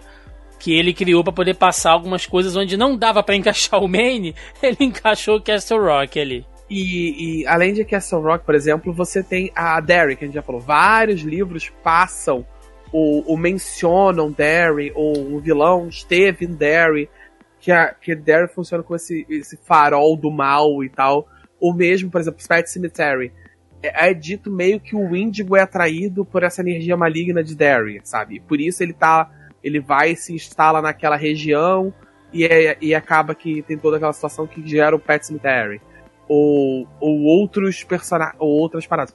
Você não precisa saber o que é Derry pra entender que, que o, o, o Índigo em Pet Cemetery, sabe? Você só precisa saber que existia essa. é, é, você consegue entender que existe essa energia. A maioria das ligações são bem sutis nesse ponto. Até porque foram amarrações externas. Alguns outros personagens que são mais diretamente ligados. O Homem de Preto, você sabe o nome, Karim? Você lembra de cabeça? Putz, não vou lembrar de cabeça. eu Enfim, posso ele dar uma é olhada o- aqui rápido. Ele é o vilão do Dança, Maca... Dança da Morte, é, que é um livro e tal, bem mais antigo, e vai ser usado. E, por exemplo, o Talismã tem um item chamado Orbe Negra, que é, uma, que é uma parada que existe em todas as dimensões ao mesmo tempo. Posteriormente, em- em- na Torre Negra, vai ter outros, outras orbes como essa, que também tem esse conceito de existirem ao mesmo tempo em todas as dimensões. Por aí vai. Tem vários conceitos que são reaproveitados. Nos livros mais novos, os conceitos são, fazem a ordem inversa, saem da Torre Negra e são introduzidos nos romances. É, é- é- fica mais uma curiosidade para quem é fã, quem gosta de entender e tal, do que realmente uma coisa que atrapalha. Eu preciso ter lido tudo para poder entender. E aí a gente entra na coisa que, né, estávamos brincando aqui da, da tartaruga celestial, da tartaruga primordial, que é a Maturin, que Uhum. ela é uma espécie de ser cósmico, né? Ela é, ela é, um ser guardião, cósmico né? desse universo da Torre Negra. Ela é o, uma, uma entidade de luz, digamos assim, né? Dessa, desse, É. desse multiverso do King, diferente da aranha, que é o mal, né? Que é o que que, é- que quem ramifica essa maldade que vocês citaram aí, que permeiam diversos universos do Stephen King. É, posteriormente ele, ele introduz esse conceito, né? Que tem os guardiões, eu não vou entrar no mérito, tem essa coisa da torre e tal, tem esses guardiões de portais. E, essa, e existe a Maturin, que é tipo uma força do bem. É, é tipo a força do bem, sabe? E essa criatura tem um irmão, irmão, sei lá, whatever. É um parente que é essa aranha, que é um avatar do mal, essa aranha cósmica. E que ela acaba. A Maturin é responsável por criar a Terra Base. Terra Base ou Mundo Base que eles chamam? É Terra Base, que é a terra do Stephen King. É, que é a Terra, que é a nossa Terra, por assim dizer. Que ela é vu- literalmente vomitada pela tartaruga, ela tem um enjoo, sei lá, uma coisa assim. E ela é vomitada e a- esse vômito- Cocaína pra caralho! Cocaína direto. e de algum meio a, a- a- essa aranha cósmica consegue se infiltrar e escapa e vem pra Terra Base. E o lugar que ela cai na Terra Base, cai, termo bem genérico, é o lugar onde depois vai surgir a cidade de Derry. Ah, por isso que ele se acho- uma aranha no filme? Exato. É. Por isso que a forma final do Pennywise é aquela aranhona ali, né? É, mas como eu disse, isso é um retcon. É, O livro é muito mais antigo do que essa história de origem. Sim, Ele tá- sim. como é um dos livros mais famosos dele, não sei o que, é um dos personagens mais famosos, ele quis aproveitar É, ele deu uma isso. chupinhada ali, né? Pra dar uma. Ele- Eu acho que essa tartaruga, a melhor representação dela é um totem.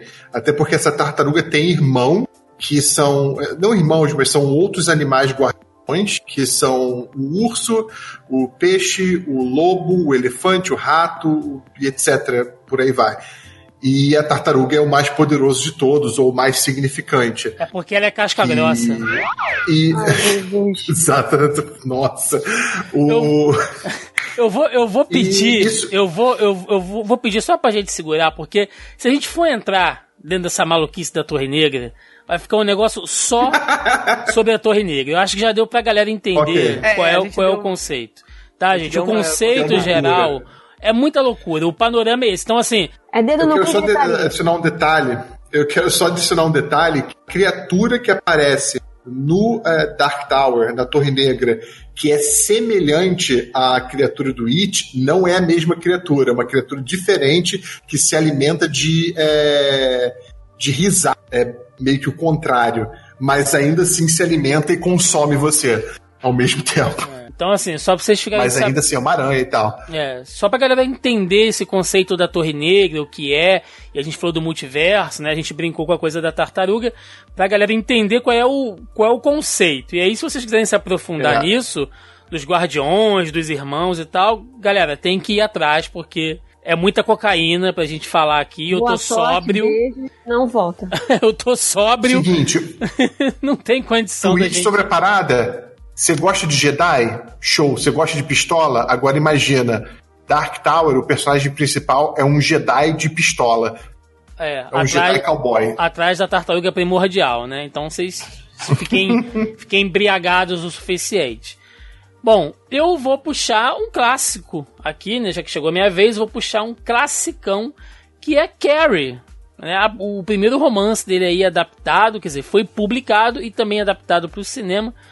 O livro, né, Carrie, é de 74, o filme é de 76, o filme original, lembrando, né, lá do Brian de Palma, trazendo a Cissy Space e o John Travolta e tal, que é um ótimo filme, é um puta clássico, a coisa da Carrie e aquela cena emblemática pra caramba dela do banho de sangue, né, que não é o sangue, enfim, mas a- toda aquela cena, aquela coisa, o filme foi um... Cara, assim, Carrie... ela fez tanto barulho quanto o Exorcista. Só que o Exorcista teve uma outra coisa, né? Ele tinha uma outra pegada, era puxada pra questão da, da religião. Mas Carrie, na época, também, porra, lutou cinema. Toda aquela galera fazendo fila em volta dos, dos cinemas. Vocês pegarem fotos da época, é um negócio muito doido, né? É um filme que eu gosto bastante, porque ele lida com a questão do bullying.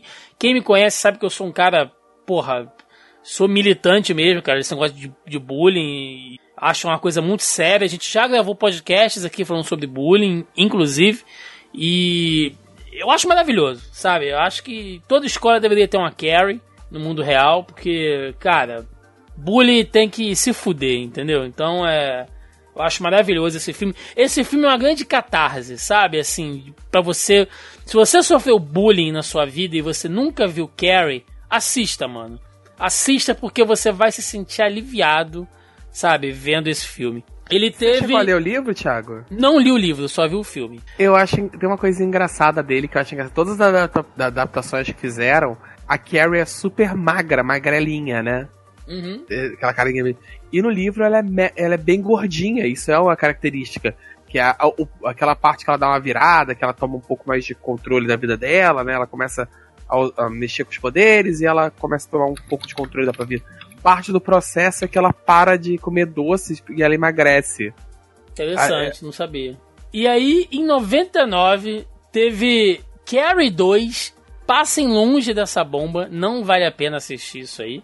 Tá? Que a continuação que o pai da Carrie teve outro casamento, outra filha que também tinha poder pa- paranormal. A bomba esse filme, corram. Teve uma refilmagem como um telefilme, né? Um filme que vai direto pra TV em 2002. Também Carrie não é bom, não é legal, é qualquer coisa, é feito com baixíssimo orçamento, não é legal. Caralho, Thiago, quantas versões você assistiu do filme? Todas, eu adoro esse filme. Todas elas. Tá, e fiquem ainda com o de, fiquem ainda com de 76, mas em 2013 a gente teve ali uma outra refilmagem com a Julianne Moore e a Chloe Grace Moretz, que eu gosto desse. Eu acho que ele Ah, respeita não, Thiago, bastante, você eu tá gosto. errado. Você eu tá errado. gosto Você tá errado. desse filme, eu acho que ele respeita o Tava clássico. esperando já. Mas é um filme de 2013 com jump scare, com um monte de coisa, mas a, a coisa importante do filme, Joaquim, É Stephen Que King é- pros adolescentes. que exato, mas ele tem uma coisa muito importante que é a química mãe e filha. E a Chloe e a Julianne Moore passam isso. Em parte porque são boas atrizes, sim. Entendeu? A história é boa é e tal. dep- E, Mas- e todo o resto do elenco é deprimente? É, mas o importante tá ali, velho. Então, assim, baseado com o que a gente teve em 99 e 2002, sabe? Eu não acho que é um filme horroroso como a galera pinta, não. Cara, é- é- existe um problema do casting da, da Chloe Moretz, sabe? Por, por mais boa atriz que ela seja, tal, isso eu não tô questionando, é que ela não é a pessoa pra esse papel. O papel que essencialmente envolve a menina ser feia e por isso ela é- sofre bullying e tal, e ela é mais bonita que as bonitas do colégio. Eu É- é adoro muita a suspensão de Chloe. descrença, cara. Eu adoro a Chloe. Ela é, mais, ela é mais bonita do que a garota que tá zoando ela, né? É. É, é, É. aí bota umas modelos magrela sem salva pra, pra zoar ela, aí fica. Aí fica hum, é muita suspensão de descrença. Eu vou dizer que eu adoro ela, mas eu tenho tido muita dificuldade em, em lidar com qualquer coisa da Chloe, porque eu vi essa menina pequena, cara. Todo mundo aqui viu essa menina pequena. Olha como é que essa menina tá agora. Eu me sinto mal, velho, vendo os filmes que ela tá fazendo ultimamente. Entendeu? Ah, Chloe, eu lembro dela. É. Ela sempre fez os filmes bem, bem mais é, puxados, digamos assim. A mina virou a Lolita de Hollywood, mano. Assim, tá. tá... Eu me sinto vendo a minha sobrinha, tá ligado? Eu falei, velho, não, não, não tem condição, assim, cara. E eu acho ela uma menina muito bacana nos papéis. Tá, tá complicado assistir qualquer coisa com a Chloe Grace Moretz. eu ia, a defesa Porra, que eu você faço tá do filme. comprometendo o negócio aí agora. É que ele, é, ele consegue abordar melhor do que os outros a questão do livro, que é a relação conflituosa entre a mãe e a filha. Que nos, nos outros fica meio de lado em relação ao bullying do colégio, e esse eles focam mais na relação das duas. Juliane Moore tá uma megera nesse filme, bicho. Pelo amor É, de não. Deus. Tá um Assim. bicho louco, assim. Então assistam Carrie de 2013. Podem ver de boa. Não é um filme horroroso, como a galera pinta. Tem todo o romantismo. Que é difícil, né, cara? Você pega um clássico, que Carrie é um clássico do terror e do cinema como um todo. Então é, é difícil porque a galera compara mesmo. Mas enfim. Assistam o de 2013, não é tão ruim, mas assista o de 76 também, que é bem bacana. Joaquim, mais um pra lista aí. Eu tava. Assim como a Melissa, eu gosto mais dos contos dele do que propriamente dos romances. Eu acho que ele, é- ele faz contos até bem melhores. Os contos dele, aos poucos, precisam de retoque. Eu acho que os livros às vezes têm barriga e tal. Mas em contraponto a isso, eu vou pegar um livro super grande dele, 112263, que tem o seriado da Amazon Prime, se não me engano. É, Amazon. É basicamente a história sobre um cara que descobre uma viagem no tempo, uma porta num restaurante que viaja, que serve pra viajar no tempo. Tem uma série de regrinhas, ele explica as regras da viagem no tempo de maneira bem bacana, a ideia per si é muito bacana, e ele volta pra mais ou menos ali 58, se não me engano, 59, e ele decide usar esse tempo para impedir o assassinato de Kennedy. E, tem- e ele passa anos morando ali no, década, no final da década de 50 e o, li, e o livro tem, faz um bom trabalho de retratar a sociedade, porque ele fica morando ali, né? A, a visão de alguém de hoje sobre a sociedade no final dos anos 50. Toda aquela coisa meio do sonho americano e tal. Mas ele também mostra o lado escroto, o machismo, o racismo, tudo. Então ele faz esse equilíbrio. E ele faz uma descrição bem viva do que era aquele meio oeste americano no final dos anos 50. E ele faz um papel de recontar, né, que o cara tá investigando a vida, não vou conseguir lembrar o nome do atirador que matou Kennedy. E ele também faz um papel de recontar ali e tal. É o Lee É, Harvey é- Oswald. É, o Lee Harvey Oswald, obrigado. E é, o, o seriado é. O seriado é um pouco lento, ele tem uma narrativa um pouco diferente do livro e tal, na questão da ordem dos eventos, até pro, pro, pra, pelo formato de Grindelwald e tal, pra você ter aquele clímax. O livro não tem esse comprometimento com clímax frequentes. Mas vale a experiência, é bem bacana, é com. Ah, não, não vou conseguir lembrar o nome do ator. Ator que você é quer? com o James Franco, né, cara? De- Isso, obrigado. É o James Franco que eu tô tentando lembrar de qualquer jeito. Ele faz o personagem principal e tal. Ele tá super bem no, no seriado, então vale. E tá no Prime, né? Então vai lá ver. Vale bem a pena. Melissa Andrade, mais um aí. Mais uma obra do King.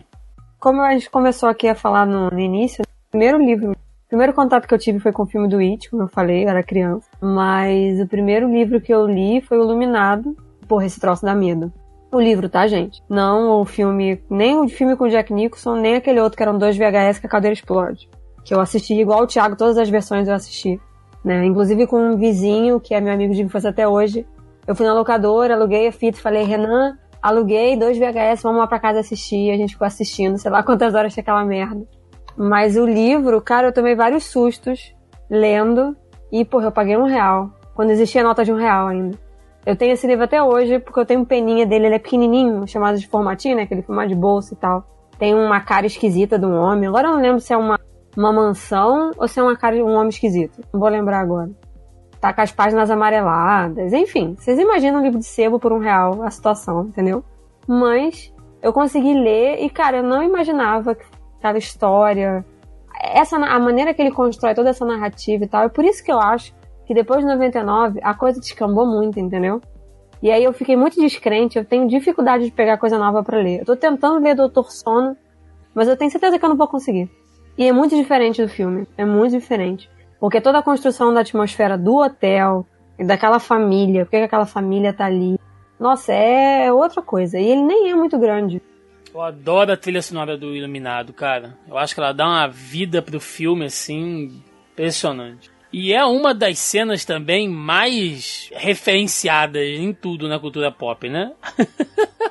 a cena lá do banheiro com o machado, puta, mano. E a cena do elevador, né? Que é. Cara, Não, tem vários, gente. O tapete.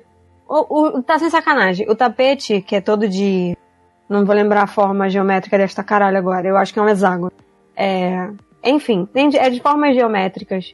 Que ele tem tons de laranja e vermelho e tal. Já apareceu em vários filmes. As meninas gêmeas no final do corredor. O garotinho andando no, no, Do Velotrol, né? no velotrol. Escrever no sangue, né? Escrever no, no, no espelho, aquela coisa toda. Red aquela coisa Room. do. É isso aí. Aquela coisa do Here's Johnny. Toda hora tem uma referência em relação a isso. Tem 20 mil referências. E ele não gosta do filme. O filme, quando saiu na época, ele foi, assim como o Blade Runner, ele foi muito massacrado.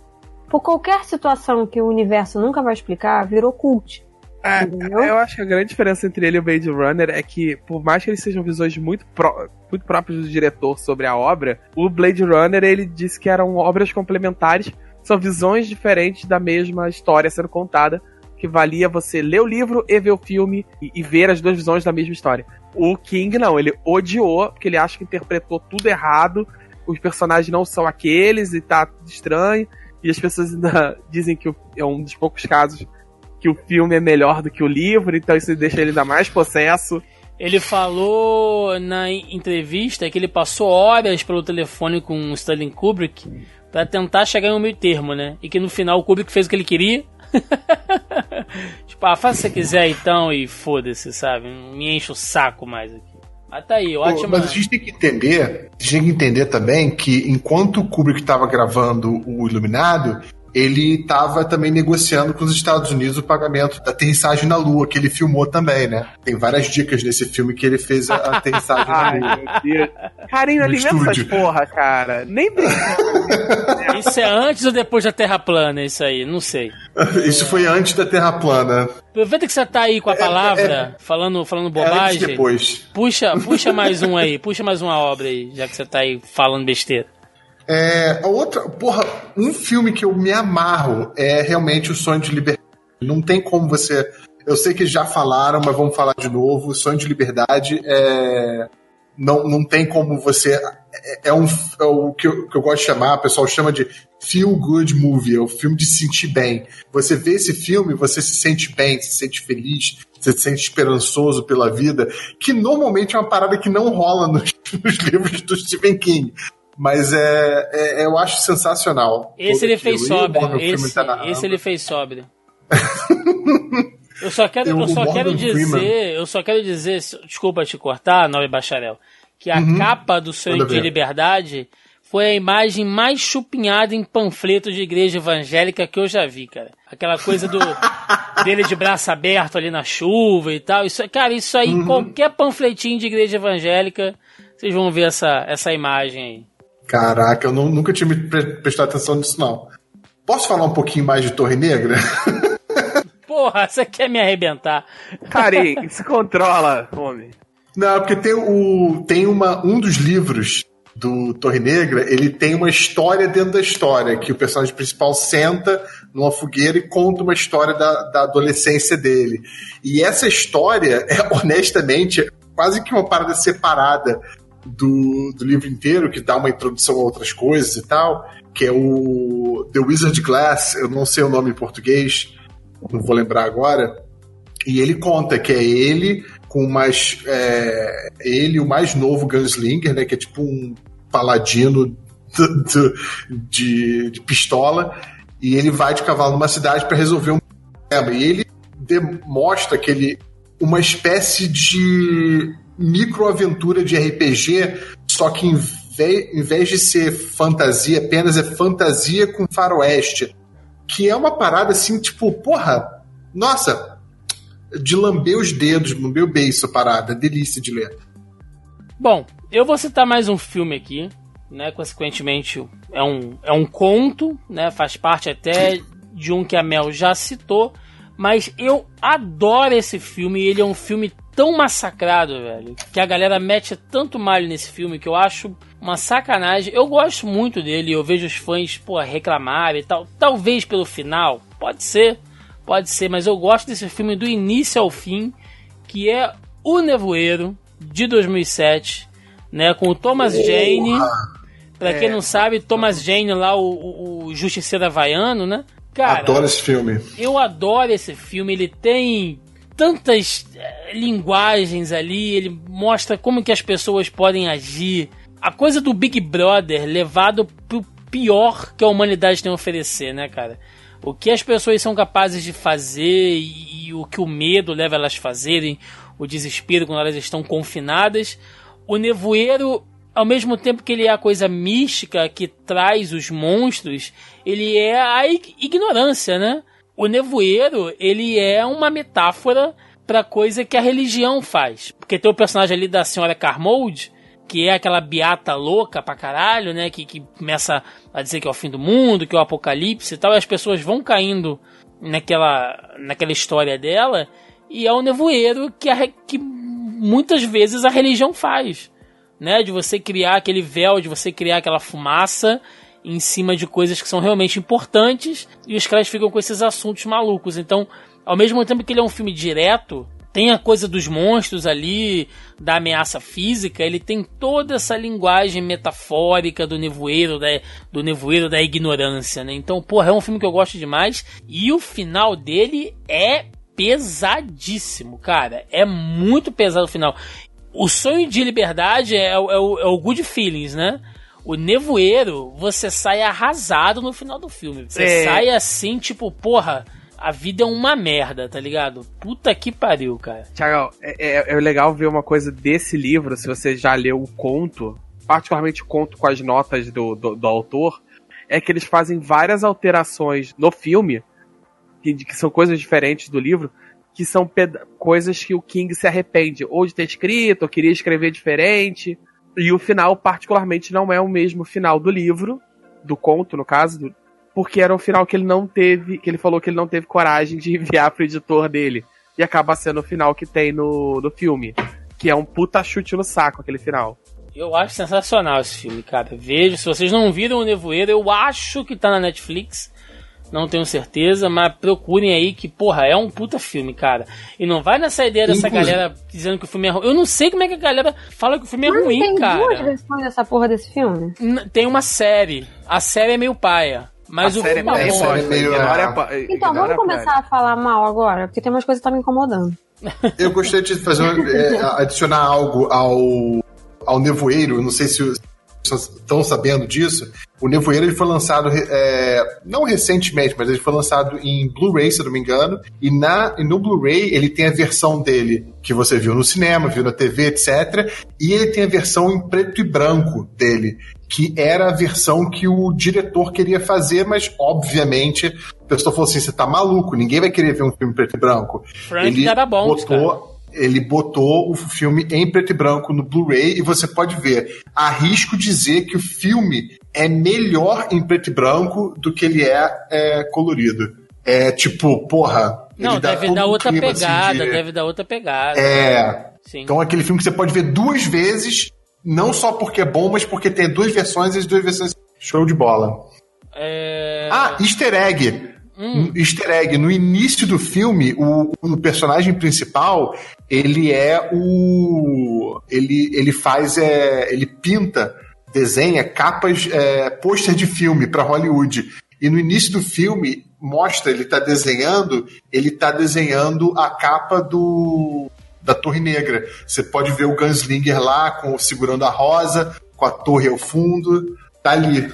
Joaquim, você, mais um aí. A saideira. É, eu vou pegar mais uma vez um livro, esse, é esse não tem adaptação, não que eu saiba pelo menos, que é O Talismã, que em grande parte ele é o, a pedra fundamental que depois vai virar a Torre Negra, que é basicamente conta a história de um menino, né, Jack Sawyer, de 12 anos, que ele tem a mãe doente, a mãe tá com câncer, tá morrendo e tal, e ele acaba partindo por uma série de coisas, ele descobre o conceito desse talismã, que é essa orbe negra, que tá do outro lado dos Estados Unidos, na outra costa do país. E ele sai numa jornada.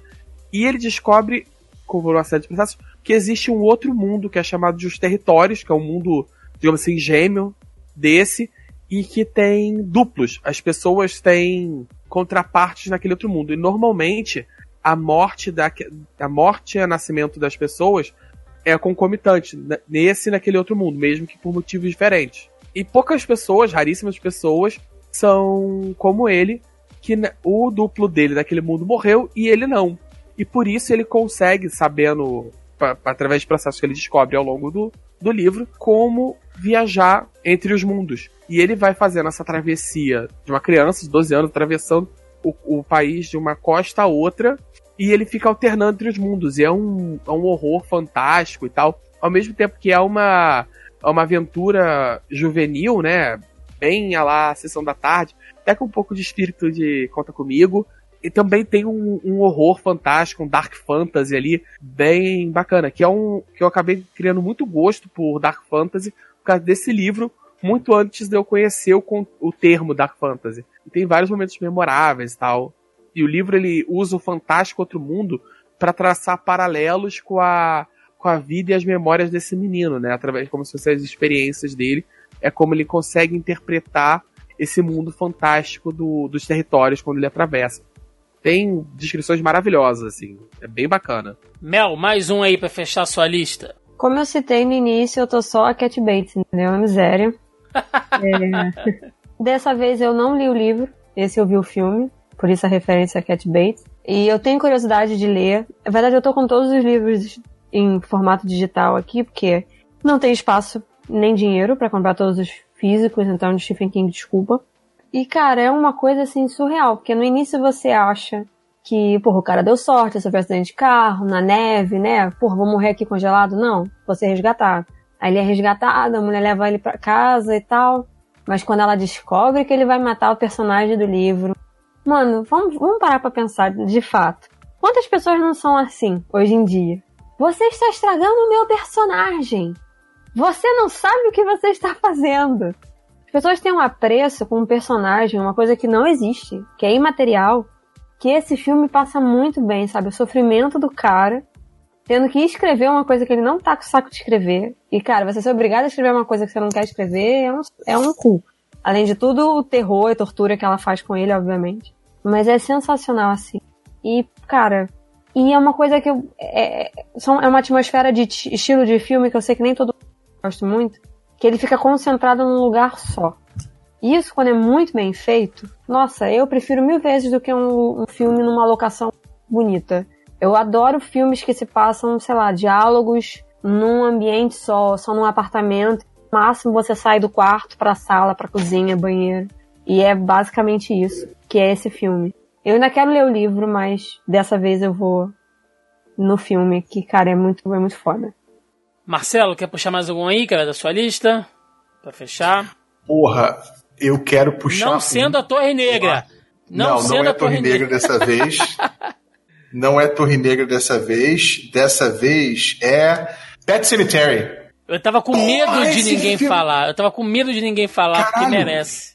Pet Cemetery, caralho, aquele filme me. Eu, eu imagino que todo mundo já viu aqui, mas eu não vou procurar não falar é, nada. É tão tenso, é tão tenso, e naquela época eu já não tinha. a primeira vez que eu vi eu era, porra, garoto, né? Então eu não tinha aquela coisa tipo do. Ah, esse filme tá preparando esse detalhe aqui porque vai acontecer naquela hora, entendeu? Então, tipo, tem uma morte no filme que, que é a morte que meio que dá início a tudo. E você fica assim, caralho, a morte é brutal. Eles, nossa, esse filme, puta que me pariu, filme Não, e outra brutal. coisa, e outra coisa. Todo pai e mãe que assiste esse filme fica com uma pegada, né? Porque quem é que Uhum. condena? Sinceramente. Que pai pode condenar o que o cara fez? Assim, você vendo do ponto de vista do filme, mas se coloca no personagem, mano. Você tendo a chance com a sua cabeça toda zoada de perder, né? Puta, Uhum. cara. É Cara, porque a gente, quem, Porra. quem num momento de luto Nossa. não faria a escolha que ele fez? Pois é, é porque a gente, Não, sem dúvida a gente alguma. não, a, a- a gente não quer dar spoiler de um filme que todo mundo viu, mas, mas remake vale a, toda uma galera nova. não vale a pena. Eu não remake. vi o remake. não vale a Eu pena. não vi o remake. É, Não não, vale a olha pena. só, Não na vale hora que você vê, olha só, precisa de muito. Vê o, vê o gato no trailer, você já sabe que o filme não vale a pena. Porque aquele gato animatrônico do, do original, do original, ótimo, do filme, do primeiro filme, é só aquele gato de pelúcia escroto é, é aterrador demais, cara. Perde muito charme de não ter aquele bicho de pelúcia do inferno. Não, esse filme é. ele é aterrorizante. Pode ser que faz muito tempo que eu vejo, que eu vi. Ele é eu- o, o de 1986. Eu não vi o novo. Já me disseram que é bem ruinzinho, fraco pra cacete. Eu nem perdi meu tempo. Mas o original, eu, eu, eu vou te falar, até o, o Pet Cemetery 2, talvez você se divirta um pouco, apesar do segundo ser um pouco Olha mais só, eu vou ser bem farofa. sincero que eu, eu adoro o 2. Eu sei que o filme é ruim, tá?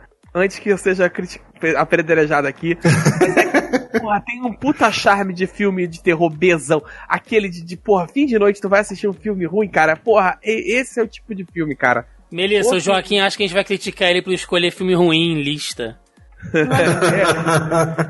Eu tô plenamente falar nada, ciente tá daquele cachê. tosse, então, peraí. Toda fi- todo episódio de lista de filme, Joaquim me vem. O Joaquim veio com uma escolha duvidosa. Nossa senhora. Mas... Não, mas eu tenho uma reclamação pra fazer que vocês não estão deixando eu fazer a minha reclamação. Então reclame, Melissa. Manda ver. Reclame. Então, você falou do Nevoeiro e aí o outro falou que tem um seriado. Uma coisa que me incomoda muito no Stephen King é a reciclagem de ideia. Que ele pega um negócio e fala: Ah, eu não gostei disso, eu vou fazer isso de novo. E as pessoas compram como se fosse a oitava maravilha do mundo. Mas esse filho da puta já não fez isso num outro livro. A porra do Sob a Redoma, sei lá, Under. Caralho, Under que raiva que eu fiquei desta caralha deste seriado. E que A raiva série que é eu bem, fiquei bem fraca. Puta que raiva que eu fiquei desse homem. Eu fiquei com tanta raiva. Eu não, um, eu não terminei de ver o seriado, tá? Porque eu fui pra internet procurar o resumo, porque eu tava muito puta. Eu não ia terminar de ver aquilo, eu queria saber como é que terminava. Então, graças a Deus, a Wikipedia, eu li o final do negócio. E aí, eram alienígenas botando um- uma, uma lupa em cima do negócio. Eu falei, foda-se, ainda bem que eu não terminei de ver essa merda. Depois ele faz a mesma coisa num outro filme que eu não vou lembrar agora, mas... Aí vem esse negócio do Nevoeiro, que já era um livro, né? Um conto, aí virou um filme, e aí depois virou uma série. Eu falo, mano, Eu vi, eu vi em algum lugar, Mel, eu vi em algum lugar que quem queria assumir o projeto do Under the Dome, não da série, mas acho que queria fazer uma adaptação em filme, era o J.J. Abrams. ah, caralho, sossega aí Hum. também. Aí eu acho que ia ficar da hora, eu acho que ia ficar interessante. Não, mano. Não, Funcionava melhor como se fosse um, se fosse um filme, cara. Com certeza. Não, o problema é a reciclagem de ideias. É tipo J.K. Rowling agora, minando uma Calma. parada que não tem mais pra minar. Joaquim se ofendeu? Calma, calma, calma. Eu, eu- eu concordo com você. Lançou, Tá, lançou o filme. Beleza, lançou o filme, todo mundo gostou, ok. Pra que você vai pegar um negócio e vai transformar aquilo num seriado? Pra que, que você vai pegar uma, um- uma série e fazer um negócio que você já usou aquela ideia outras vezes? Entendeu? Tem uma reciclagem, tudo bem que agora tem uma porra de um retcon, não sei o quê. Isso, é isso que me irrita. Que isso é uma coisa que veio de uns tempos pra cá, entendeu? E também que não são todas as histórias, né? Graças a Deus. Tem muitos livros dele, coisas que ele não tem, que ele não tem, que ele vendeu direito, né, nessa brincadeira. Então ele não tem tanto controle. Mas eu admito que você Não, tem razão sim, e ele recicla várias ideias, ele recicla, conta ou reconta a mesma ideia, mesma ocasião nos próprios livros dele que ele escreveu. Isso eu concordo com você. Mas, pô, comparar com a JK é sacanagem. É muito igual que eu acho. O que eu tô falando de, min- de querer minar a parada. Minar não, como é que se diz? Ordenhar. Tira leite de pedra. É, cara, chega. Ok, sabe? A J.K. Rowling tá. Tem a limite. Tá feio. Tá feio o que ela tá fazendo agora. Mas eu entendi o que você tá falando. Por exemplo, você tem. E, e depois ele recentemente lançou o Buick 8, que é praticamente o carro assassino, de novo. É, Não. um carro, só que mata. Recentemente. recentemente não, 2006, vai. Buck 8 é de 2002, desculpa. Ok, ok. é horrível, ok. esse livro é horrível, horrível, horrível. E Vai é virar filme. Ah, meu Deus, castigo. Queria Eu posso reclamar de coisa? uma coisa? Pode, pode reclamar. Aproveitar que a Mel tá reclamando, então. Reclama. E eu não sei se o Joaquim vai concordar comigo, mas. Caralho, uma coisa que me incomoda em todos os livros de Stephen King é a cena de sexo constrangedora obrigatória, daquela que. Mas você que tá lendo, porque é tão tosca, tão ruim, tão bizarra aquela cena que você fica com vergonha de estar lendo, mesmo que ninguém esteja lendo. Saiba que você está lendo aquela parte específica, entendeu? Mas, mas por que? Você acha que ele, que ele narra de maneira ruim? Ele descreve? Como é que é? Então, você tem a cena de, de sexo no It, que é entre uma porrada de, de garotos é, de menor e eles estão fazendo sexo com a garota só. Então você fica assim, ah, caralho, tem que ler isso para saber quando é que termina e eu continuar lendo. E não acrescenta nada no livro, não acrescenta porra nenhuma. Você tem a cena do Dark Tower, que são duas pessoas velhas fazendo sexo. Aí ele fala: Ah, não, você começa a not... ele começa a notar as manchas, porque o do fígado dela que não tá funcionando muito bem, você nota o, o, a cicatriz do câncer que ele teve. Aí você fica assim, caralho, por que isso? São dois. Tá descrevendo velhos fazendo sexo. Velhos Por quê? fazendo sexo, quê? carinho. É isso, Eu acontece. sei, mas, não- mas é que tá. é- Ainda assim é uma parada assim meio constrangedora e desagradável, mas tipo. Ô, Marcelo, Marcelo, isso, é- isso é. Marcelo, isso é preconceito. O que você tem contra velhos e crianças fazendo sexo?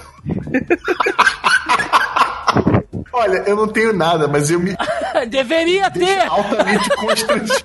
Eu acho que pelo menos as crianças você tinha que ter, né, carinho? Pelo amor de Deus. Deveria ter, Ah. porra. Cara, contanto que seja na ficção, eu. tá tranquilo, entendeu? E. Não tá, carinho, porra. Ah, cara, é aquela parada, ainda assim é constrangedor. Eu, ah, entendeu? Tipo, cara, vamos falar a verdade. Tem um monte de gente menor de idade, isso 17 pra baixo, que já tá fazendo sexo. Eu não vou ficar dizendo que, é, que não tá. Mas tranquilo. No It são. Não lembro qual a idade deles, eu acho que é 14, não sei. É muito sem nexo a parada, é muito constrangedor. Ah, é, tipo, quebra a a- a- a- o fluxo do livro. O livro, o livro tá fluindo, tá fluindo. Aí ele joga aquela pedra no meio, assim, bum, cena de sexo. Que não tem a mínima necessidade, não precisava estar ali. Quebra a, a, a, Eu entendo a o que tá falando. É, é, é raríssimo às vezes que ele consegue botar uma cena de sexo que realmente precisava estar no livro.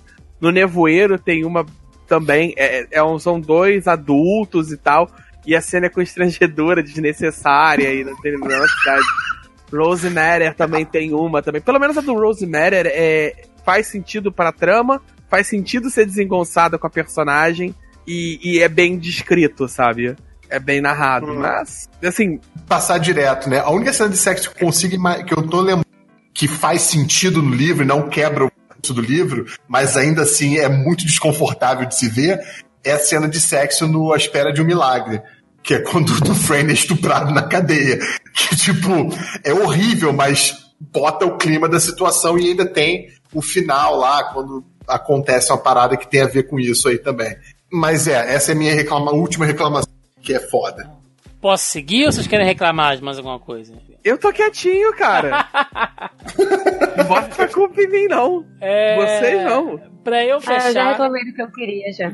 pra eu fechar a lista aqui, um filme que eu vejo e eu revi ele não tem muito tempo, cara. Tem o quê? Uns dois, no máximo três meses eu revi esse filme todo.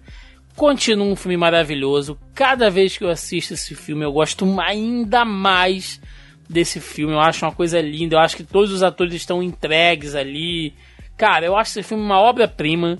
Quem, quem. Puta, mano. É- graças a Deus ninguém nunca discordou, porque senão eu seria obrigado a sair no soco com a pessoa. Que é A Espera de um Milagre. Que filme Você não vai passar pano pra ninguém, duvido. maravilhoso.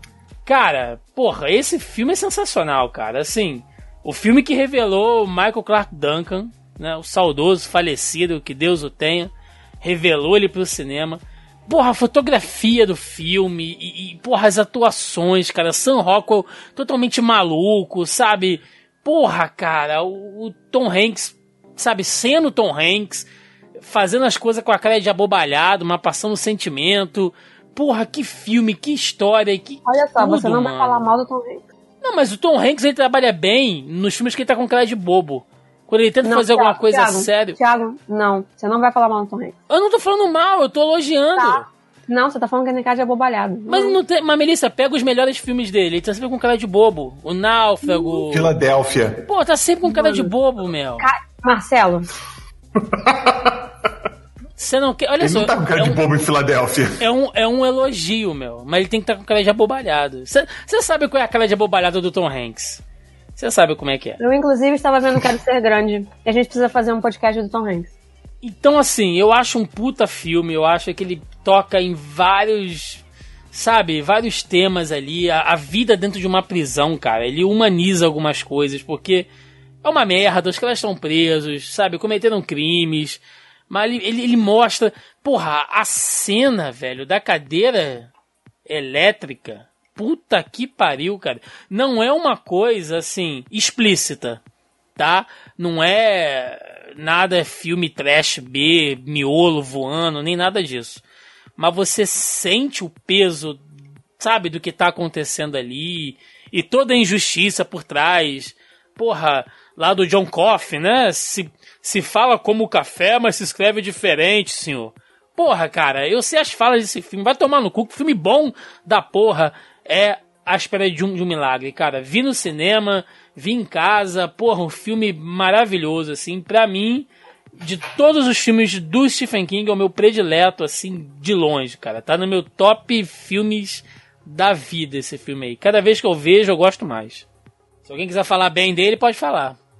Não, esse Eu filme gosto é muito desse filme filme. que você vê pra chorar, né? Porque é impossível. É. Tem como. E ele é todo bem construído, gente. E Sam Rockwell é um dos vilões mais detestáveis e ainda assim o cara faz um trabalho genial. Até o rato. Até quem não gosta de rato. Pô, até o rato interpreta falar. bem nesse filme, cara. É impressionante, velho. Filmaço, filmaço. Porra, Espera de um Milagre é um filme sensacional.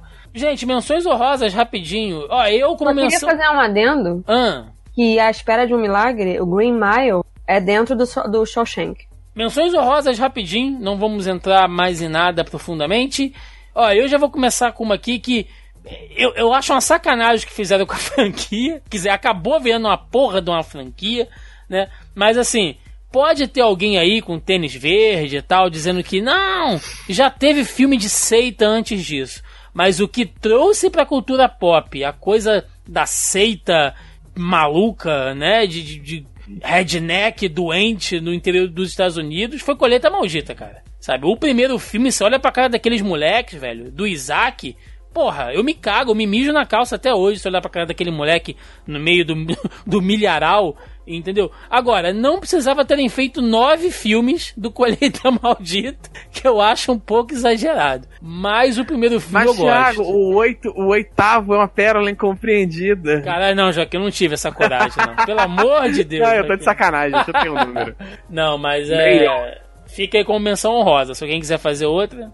É, eu tenho um, que é um livro dele que não é ficção, chama Dança Macabra, que é um, basicamente, o programa de aula dele, da aula que ele dava na universidade, eu não vou lembrar o nome da Esse é universidade. Não, esse é o Dan- Dance Macabre. É, Dança Macabra mesmo. Que é um tratado sobre literatura de terror. Ele explica basicamente o conceito de literatura de terror, toda a literatura de terror moderna e os... basicamente ele, ele fez um livro com o, o programa de aulas sobre literatura de, de horror moderno que ele dava na faculdade. E é um estudo muito bacana, assim, para quem gosta de, de filmes de terror, para quem gosta de, de terror de modo geral, é, um, é uma puta aula, sabe? Você entende por que, que as coisas são assim. Cara, eu lembrei Eu daquele filme. Aquele filme que o cara não gosta de gato. Não é dele também? Ai, Putz, que a mãe faz sexo com o filho? É. O Marcelo lembra dos filmes pelas cenas de sexo merdas que tem nos filmes. Tiago, há quantos anos você não conhece o carinho você sabe que é assim? Puta que pariu, cara. Era um outro clássico do SBT. Aí, ó. Cujo. É, o cujo é o do cachorro maluco lá, velho. Eu fiquei com medo daquela porra daquele cachorro pra caralho. Mas é porque eu tava aqui olhando uma coisa nada a ver. Eu lembrei do cara no conversível, sei lá, no carro ele olha pro lado. O carro do lado tem um gato ele muda a cara. Essa cena ficou gravada na minha mente pra sempre. Sleepwalkers é o nome em inglês dele. O que você tá pensando? Esse filme é muito ruim, gente, pelo amor de Deus. É muito tosqueira. Você falou que era bom, eu só tô lembrando porque é uma menção rosa, entendeu? Não, Lembrei. Não, tudo bem, tudo bem, eu só precisava externar. Não, é válido, é válido. Menções honrosas. Agora, eu gostei de fazer. Eu quero fazer outra menção rosa, o Lango ou Fenda no Tempo, que foi um filme que eu vi muito novo também, mas o conceito me deixou fascinado, que é o seguinte, é uma galera, eles estão no avião, mas eles passam por uma fenda e eles estão no passado, mas não no passado, tipo, você vê as pessoas, no passado as pessoas não estão lá, porque você está no presente, eles estão, tipo, um milissegundo ou um segundo atrás do presente. Eles estão presos ali, estão fora de sincronia com o resto do tempo. E aí, tipo, eles vão no lugar, não tem eco, a comida não tem gosto, é, não tem é, gás da Coca-Cola, tipo, tudo que, tipo, tudo parece meio velho, meio stale, meio, tipo, entendeu? Tosco. E eles ficam tentando saber como é que eles vão saber perguntar. E lango é, na verdade, o nome do bicho que come o que tá no passado para poder produzir o futuro. Tipo, então é uma parada assim, completamente louca, mas é um conceito interessante. Eu recomendo ver o Antiquíssimo. Ó, eu jamais o carinho iria. resumiu o Stephen King, né? É uma parada muito louca, mas é um conceito interessante. É o resumo da Eu jamais iria me perdoar só se eu não citasse aqui Christine, o carro assassino, porque John Carpenter tem que ser citado nesse podcast. E mais a uma cena- pérola do cinema em casa. E a cena da reconstrução é, porra, da- porra, na época foi Magnífica. muito bem feita, cara, sabe? Do Uhum. carro se reconstruindo, Marcou porra. na, na memória. É muito foda, é muito foda. É isso. Se o Carinho não tem mais nenhuma cena de sexo constrangedora pra lembrar, vamos partir pro próximo bloco. Nem incesto, nem Não. pedofilia, nem. Não. Graças a Deus. Vamos lá. Que bom.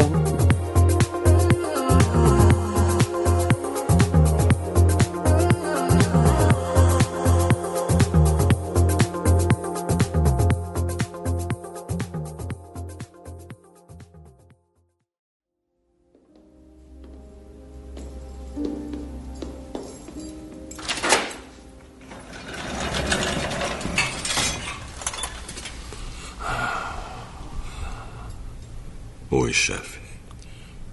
Oi, John. Eu acho que você sabe que está chegando a hora. Tem mais dois dias.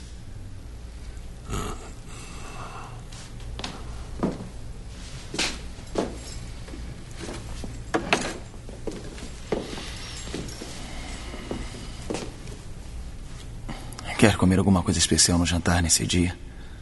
Podemos preparar quase tudo.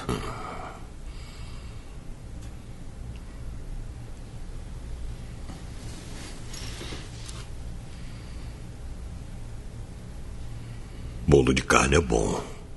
Pirê de batata, molho, quiabo.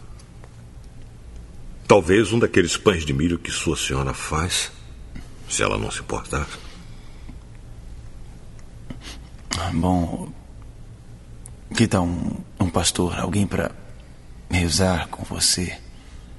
Eu não quero um pastor. O senhor pode rezar se quiser. Eu? Eu acho que eu posso, se precisar. John. Eu preciso te perguntar uma coisa muito importante. Eu sei o que vai dizer. Não precisa dizer. Não, eu digo. Eu digo, eu tenho que dizer. John. Me diz o que quer que eu faça. Você quer que eu te tire daqui? Que eu te deixe fugir? Para ver até onde você pode chegar? Por que faria uma coisa tão idiota assim? No dia do meu julgamento, quando eu estiver na frente de Deus e ele me perguntar por quê, porque eu matei um de seus verdadeiros milagres, o que é que eu vou dizer? Que era meu dever? É o meu dever. Diga a Deus, o Pai, que foi uma gentileza que fez. Eu sei que sofre e se preocupa. Eu sinto isso no Senhor. Mas deve parar com isso agora. Eu quero que pare com isso. Quero.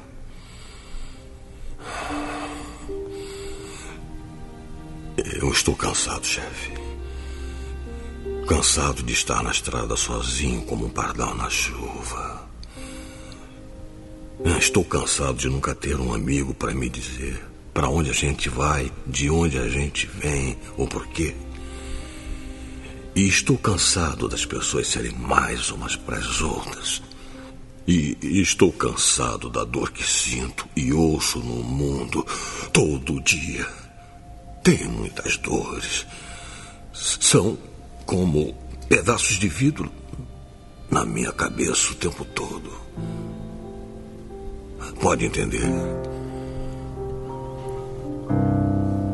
É, John, acho que eu posso.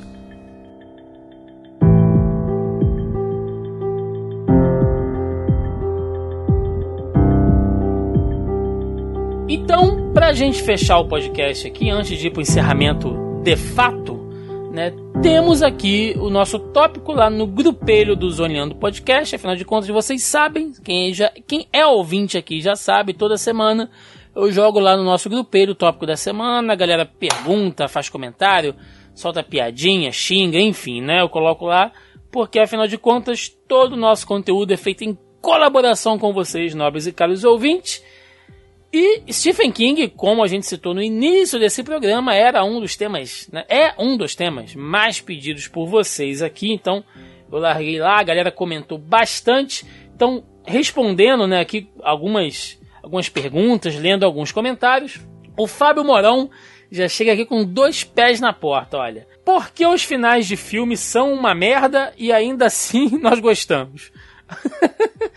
tem essa, essa, essa, mitologia dos filmes do Stephen King que os finais são ruins, cara. Eu. Sei lá. Eu acredito. Eu, eu, eu absolutamente concordo. Você endossa essa opinião? Eu endosso essa opinião. Ele descamba o sobrenatural, tá ali no mistério, mistério, mistério. De repente o sobrenatural vem na sua cara. Pá! Assim, tipo, de, do nada, assim, sem. Por exemplo, em, tem um filme dele que é assim. Tananã, tem poderes é, psicológicos, você é, leitura de mente, bum, alienígenas. Você fala assim, caralho, de onde veio esses alienígenas? A minha Entendeu? raiva tipo, com o Underdog, tá vendo? É, exatamente. O, o, tem, ah, não, tá, loucura, você tá vendo fantasmas. De repente, a, a moita no jardim a vida e ataca as pessoas. Tipo, olha, eu acho que eu acho que o Stephen King, em alguma realidade, ele escreveu aquele hereditário Saca lá que a menina perde a cabeça. Caralho, Thiago. Não, o final. Porra, o é, último ato desse filme é, é deprimente, é uma loucura, É uma loucura inacreditável. Não, Hereditário foi um dos melhores terror dos tempos. Você tá maluco? Não, você tá, tá louco, Marcelo. Filme foda. Não. Não, Hereditário. Você viu, é, viu até o fim? Você vinha até o fim? Eu vi três vezes esse filme seguido. Porque... E gostou do final do filme? Final que eu digo, última meia hora? Eu achei a última meia hora estranha. Com gente pelada voando. Mas depois eu gostou? entendi. Você, você criticando. Achei sensacional. Você criticando o sexo de velho aí. Você gostou daquele, daquela gente pelada voando no final Eu achei sensacional. Ah, pelo amor eu, de Deus. Eu vou te falar. O filme me levou para um canto e eles deu uma, ele foi deu uma curva no final ali que não esperava, que eu achei que eles fossem não, pegar, tá fazer uma pegada. Não, você tá louco. Não, juro, eu gostei, eu gostei não. do filme. Eu tenho reservas, mas eu gostei do filme. Não, você tá maluco, cara. Eu achei um bom filme. Extremamente competente. Não, nossa senhora. é. O João Ricardo, né, o irmão aí, o gêmeo do Joaquim, perguntou aqui: melhores e piores adaptações. A galera já meio que comentou aí, né, cara? As melhores e piores aí. As melhores a gente pode até fazer a lista, porque as piores vai longe. Ah, velho, mas. É, tem muita adaptação mas, ruim. Mas ruim, tipo, esse filme é uma merda, ou mediano. Não, não, tem umas adaptações bomba, tipo, esse filme bomba. é uma merda, inacreditável. Tipo, cara, aquele, acho que é o Jardineiro que foi em português. Que o filme não tem absolutamente nada a ver com o livro original, com o conto original. Tem um monte de loucura, velho. A gente falou o Pet Cemetery novo, o Carrie novo. Não, o, o Carrie novo não, pô. O Carrie de, de 2000. O, o Carrie de 99, vai. Nem o de 2002, não. De 99 é bem ruim, cara. Nossa. É, tá vendo? Volta e meia vai rolar, então. Under the Dome, gente, né? Que a Melissa adora aí. Nossa. o seriado da névoa também. Gente... É, não, inclusive a gente explicou por que, que ele tem essa, essa, esse da parada de um dólar lá, né? Não, a própria Torre Negra, o filme, né? É meio bizonho. Oh, a gente Nossa! Passar, tinha até que pariu! Eu, esque... eu vou te falar, meu sistema imunológico me faz esquecer essa adaptação. Eu lembro só da adaptação que, que a Amazon tá fazendo, que eu ainda tenho esperança. Porque, mó bosta, cara. Aquilo ali não tinha como ter dado certo. Tem gente que diz que a maldição é ruim. Eu não acho ruim, não, cara. O da cigana, eu acho bacana. Eu acho eu acho interessante. Ele podia ter sido feito melhor? Podia, mas eu acho bacana. É. O livro é legal. Nossa, Passageiro do Futuro. Lawnmower Man. Ó, inclusive o João fala aqui, olha, o melhor filme dele é o clássico incompreendido Running Man. Você vê que a escolha pra filme veio na família, vem de sangue, né? é hereditário essa porra. Não, porque hereditário é um filme merda. Nossa, não fala um negócio desse. Mas assim, é, Running Man é um filme. É um ótimo filme B, cara. É um ótimo. O... Ele é um produto da época dele, né? O Pedro Felipe Rocha, o nosso amigo paulista, e foi. foi inserido ao vivo no grupo, né, Joaquim? Pois é, né? Rolou um. Um dia a gente conta essa história. O, o Pedro falou o seguinte: o iluminado é superestimado ou não? Olha a merda que o Paulista tá Depende. arrumando aqui. Olha aí. Olha, olha a hora que você. Olha isso. Ele tá falando do livro ou ele tá falando do filme? De qual filme? Provavelmente o filme. Provavelmente o filme. Ele fala aqui, olha, amigo, o livro é ótimo. Aí eu fui ver o filme de novo. Depois do livro, eu queria bater minha cabeça na parede. acho que como adaptação, ele não curtiu, cara. Ele gosta, sei lá, acho que ele gosta mais do livro. Mas do filme. Cara, é, eu gosto dos dois, sabe? é? Eu acho, mas o filme é uma obra de arte, cara. Não tem nem o que dizer. Mas ele não é uma boa adaptação. Ele é um excelente filme, mas uma péssima adaptação. Você acha que o Iluminado é um terror tênis verde? O que, que é um terror tênis verde? É aquele filme cultzão, entendeu? Tipo, ah, É, não é ele, um- ele, ele é mega tênis verde. Ele não era, mas ele ficou mega tênis verde. Não, é, é quase que sintomático, sabe? Ah, diz aí o filme que você gosta, iluminado, tu já, tu já vê a cor do tênis da pessoa mudando ali na tua frente. Caralho, gente. Sério isso que Iluminado tá virando cult, assim, no, no sentido que, tipo, é uma Virou resposta fácil. Virou É. Ele sempre foi um filme magnífico. Ele é um, te- um filme tecnicamente muito bem atuado, muito bem dirigido. Tipo, o filme é, é um absurdo de bom. Ele é uma- pode ser uma péssima é, é, adaptação, mas, cara, Iluminado tá no mesmo É. balaio de Blade Runner e 2001, A Odisseia no Espaço. Que a galera coloca aí. eu vou te falar, Blade Runner, e eu vou falar uma parada que eu tenho minhas dúvidas se ele é realmente um bom filme. Eu não gosto. Mas Hereditário você tem certeza que é bom. Hereditário, eu tenho certeza que é Tá bom. que pariu. Um bom filme. O Diogo Lopes falou aqui o seguinte: olha, o que tem na escrita dele que consegue a- atrair tantas pessoas? Joaquim que tem que responder, não é? É, o? Joaquim que eu sommelier de King. Tem que- Qual é a fórmula? Qual é a fórmula do sucesso de Stephen King? Cara, eu, eu acho. O que me Vamos por atrai nos livros deles Existe uma fórmula. Existe, não, ele é bem formulaico assim, isso eu não vou nem ter como defender. Tem livros que ele foge, particularmente eu gosto muito dos contos, porque ele brinca mais, mas ele tem uma certa fórmula assim, ele tem bem uma métrica. Mas e, eu acho que o principal motivo que me atrai no livro dele é os personagens. Ele consegue deixar os personagens com, com um tom muito humano dentro daquele mundo absurdo. Que eu acho que é, às vezes me incomoda um pouco quando dá aquele salto final que vocês mencionaram, né? Que dá um salto pro, pro fantástico completamente. E você perde aquele pé na realidade, que aqui você consegue ver aquelas pessoas reagindo de uma maneira natural e, e, e crível dentro, dentre as situações fantásticas que elas são que elas são expostas. Sabe? Eu acho que quando dá aquele salto, geralmente é a parte que eu me perde um pouquinho, mas eu, eu gosto muito como os personagens deles parecem pessoas que você realmente veria e agindo daquela maneira naquela situação. Ó, e só voltando lá na questão do, do Iluminado, né, que a gente tava, tava conversando aqui, ó, o Marcos Barroso respondeu exatamente um minuto pro Paulista, dizendo o seguinte, ó, ao vivaço, hein, bicho, ao vivaço aqui, olha. O próprio King não gostou da adaptação. São dois materiais diferentes e com conclusões diferentes e abordam tramas também diferentes. Dizem, porque eu não li o livro, que o livro é, é mais explícito, né, no terror sobrenatural. Porém, o filme aborda, aborda mais o terror psicótico, né? Como se fosse no, no, no filme Psicose mesmo, que ele cita aqui.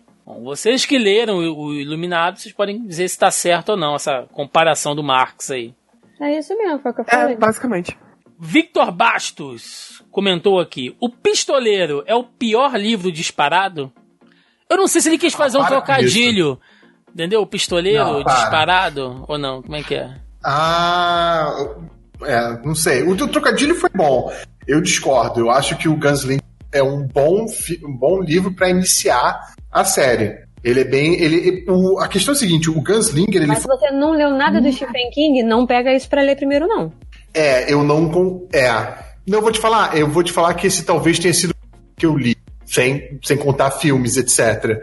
Mas ele. Eu gosto exatamente porque ele já começa com o sobrenatural e não tem muito como você pular, descambar para um sobrenatural fantástico, bizarro depois. E, tipo, ele é um livro. Ele não é o melhor dos livros, diria de boas a parada. Não diria que ele é o pior livro do Stephen King, não. Nem o pior livro de todos do tempo. A Sara Gomes fez a pergunta aqui de ouro, gente. Por onde começar a ler Stephen King? Começa com It. Da onde você quiser. Pega um. Eu, eu, eu diria pra não pegar os livros ali entre 2000 e 2010, evita esse pedaço, mas os mais antigos, Acho que pode começar um pelos, pelos contos, né? Esse que a, que a Mel citou, tem vários contos bons. Esse que você citou também lá do. É. Lá dos É, eu ia falar pra começar com os contos, Tem- se eu tem tam- alguma coisa. tem também é, é, escuridão, com- escuridão Total Sem Estrelas. Também é um livro de contos, vale a pena, sabe? tem bons contos ali. O meu xará, Thiago Santos. It a Coisa ou O Iluminado? Qual dos dois é o melhor? Mas não tem muita coisa a ver um com o outro, não dá nem pra comparar. Só começa com I? O melhor filme do Stephen King. Vamos lá, vamos pegar um, um critério aqui. Cara, Baseado O em meu- uma obra. foda, Eu mas assim, se eu fosse falar de chutar pro alto, foda. É, espera, é, espera no milagre, não. Sonho de liberdade. Nenhum nem outro. Ela foi no que ela quis. Porque não tem como. Que, qual It? Qual Iluminado? Que versão do Iluminado? Que Ah, o versão do... clássico, eu imagino. Mas tá... não tem, mano. Não tem, não tem Ah. como. É impossível isso. Eu diria que o meu filme favorito de baseado em obra do King é o Iluminado do Kubrick.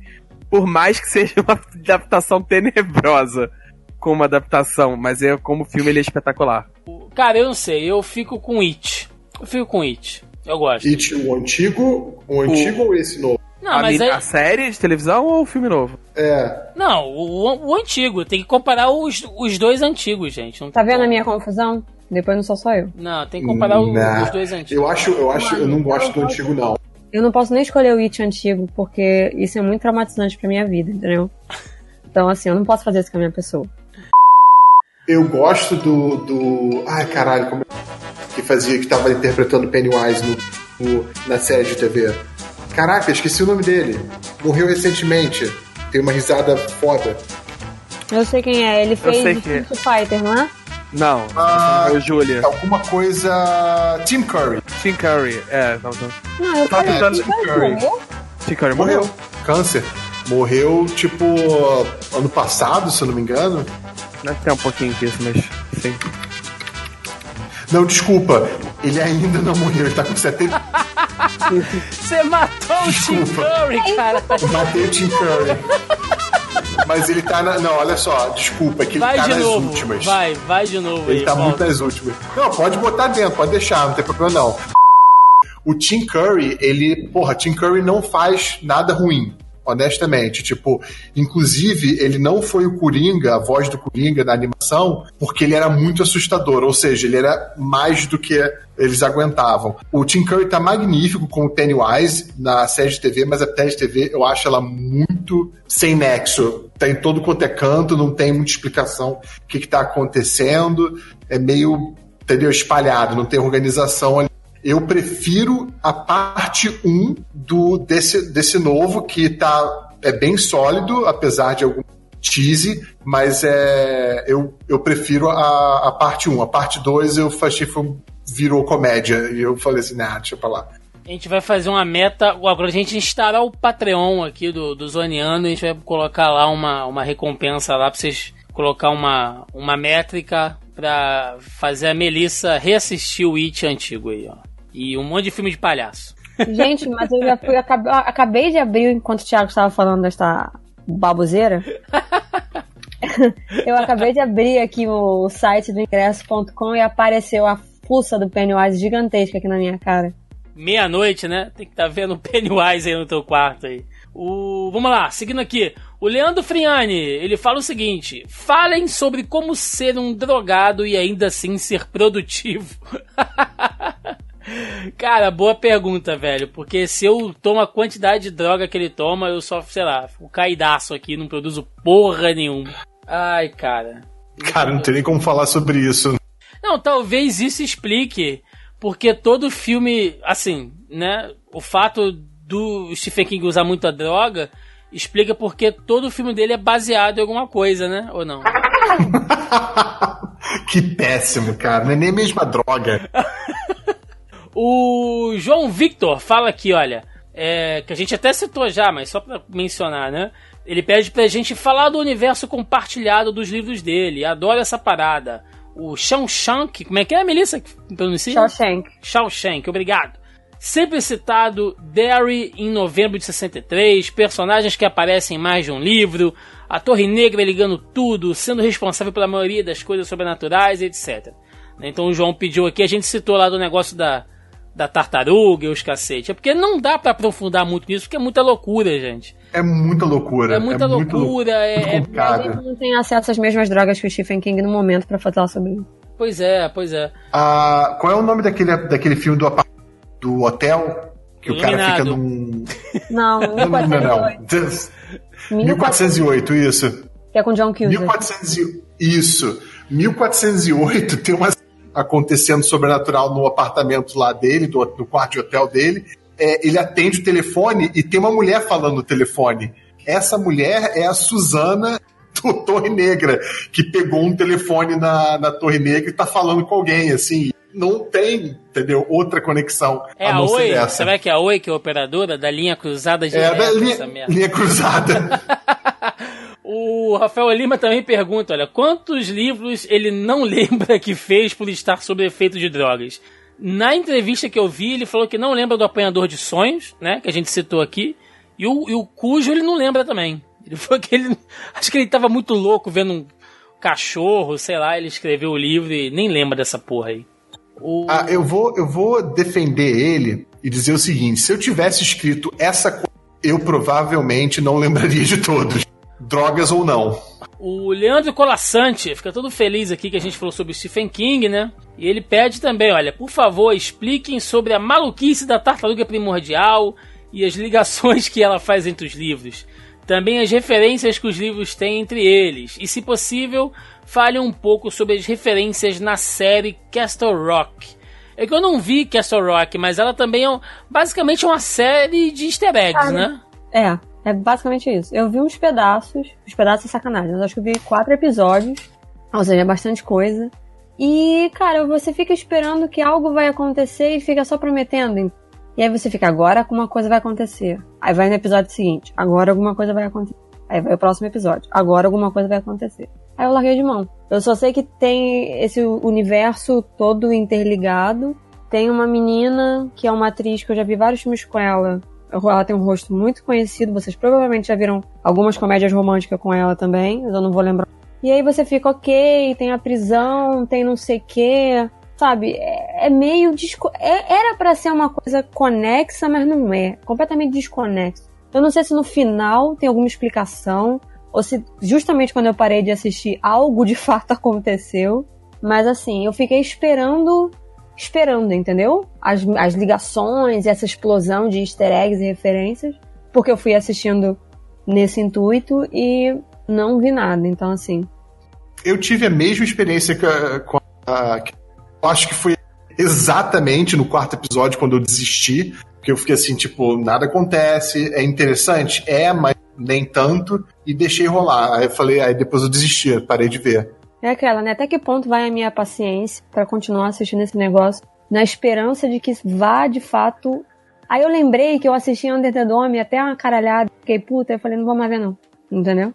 Uhum. Eu tô descontando do outro ruim. Aí eu parei de assistir.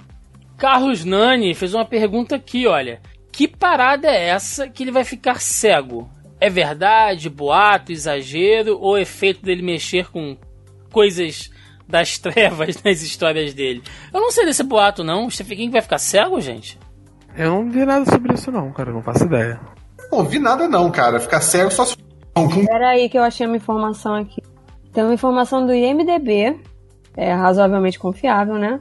Que ele estaria ficando ve velho, ó, cego, depois de desenvolver uma condição degenerativa, porque ele sofreu um acidente de carro. Olha! Então é tipo é uma consequência da é a mesma coisa. Só fazer essa ligação aqui agora, mas peraí. É a mesma coisa que a Dame Judy Dench tá passando. Não tem cura isso, não tem cirurgia, entendeu? Tem tratamento, mas variavelmente a pessoa fica cega. Inevitavelmente a pessoa acaba ficando cega. É um tanto quanto comum, até mães não tem. Acima de 60 anos. Ele já tá É. com 71 também, né, mano? É foda. É, e o dele é em decorrência da, da porra, provavelmente. Felizmente é ladeira abaixo. O. Que merda. O Hugo citou aí um negócio que você gostou aí, ô Marcelo. Lan Langoliers. Exato. O Langoliers, que é a Fenda do. Tempo. Tinha falado aqui. Que, Ah. cara, recomendo dar uma olhada. É, é um filme antigo, ele vai parecer meio tosco, mas eu acho que o conceitualmente é interessante de se ver. É meio fascinante. Bom, e pra encerrar o podcast, eu vou pegar a última pergunta que o João fez aqui, que ela é bem legal. Ele fala o seguinte: vale falar da herança dele da literatura, sendo dito como o escritor americano do terror mais influente desde Lovecraft e seus filhos seguindo seu caminho na literatura de terror. João, quantos filhos eu não sei, mas eu acho legal a gente falar dessa coisa da herança do Stephen King, pra gente fechar. Eu sei que vocês vão falar que é muito importante e tal, mas eu queria alguma coisa assim, bem objetiva, sabe? O cara contribuiu pra isso. Qual o cara é. contribuiu para uma série de coisas Qual- inspiradas nos anos 80, incluindo Stranger Things. Sim, mas eu quero saber assim, dentro da indústria do cinema de terror ali, da cultura pop, falando de terror especificamente, qual vocês acham que é a herança do, do Stephen King? O que que ele deixa como herança? Qual é a influência deles? Olha, no cinema eu não sei, posso dizer com tanta precisão, né, porque ele teve algumas incursões desastrosas no cinema. Mas como escritor de terror, ele basicamente criou a cara da literatura de terror moderna no final do, do século. Americana, sabe? Até além disso, o formato que ele fez é, por mais questionável, dizer, ah, por ser uma literatura mais popular e tal, não ser tão erudita, tão rebuscada, ele é reconhecido como um, um dos maiores escritores americanos, sabe? De particularmente de terror e tudo.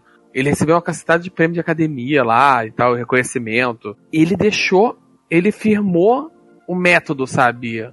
Mesmo que as pessoas tenham mudado coisas, mas mudou a partir da fundação dele. Ele criou uma cara pro, pro literatura de horror americana moderna, da segunda metade do século. Ele realmente deixou uma marca na literatura.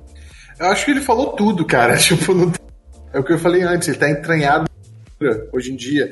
Não tem como você. É, é que nem. Ele, eu vou te falar, é que nem os Beatles, entendeu? Você falar deles por algum motivo, você já ouviu as músicas dele em algum ponto é, deles. O Stephen King, por mais que você nunca ouviu falar do Stephen King, nunca tenha lido nenhum livro dele, você vai saber da onde veio e as referências vão chegar na sua vida.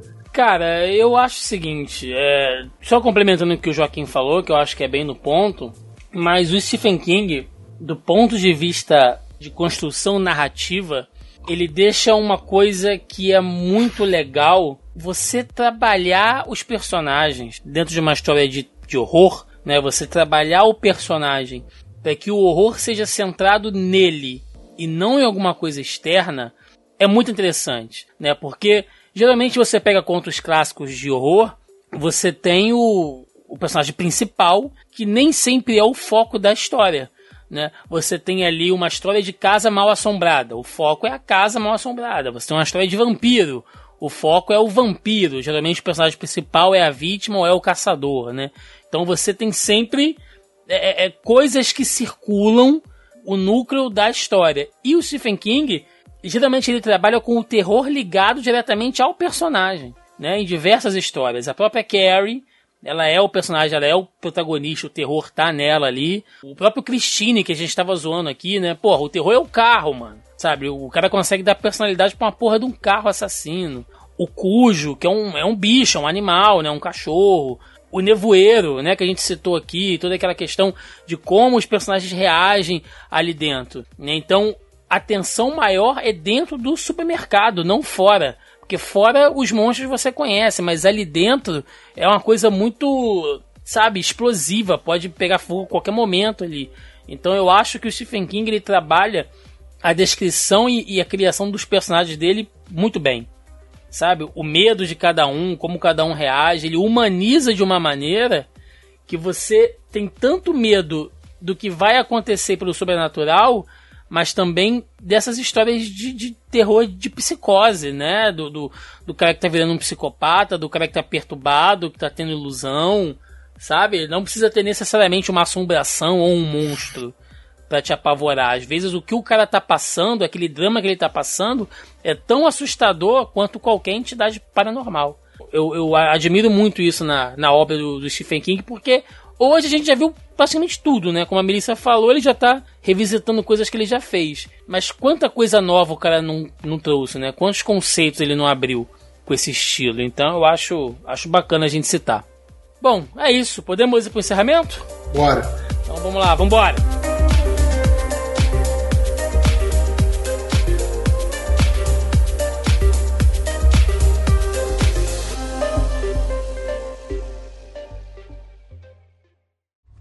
Papai.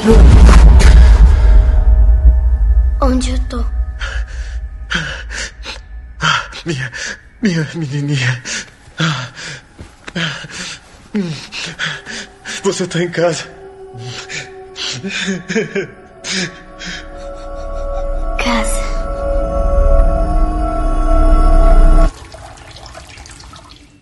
Cadê a mamãe e o Kate? Foram para casa da vovó e do vovô. Eles vão voltar?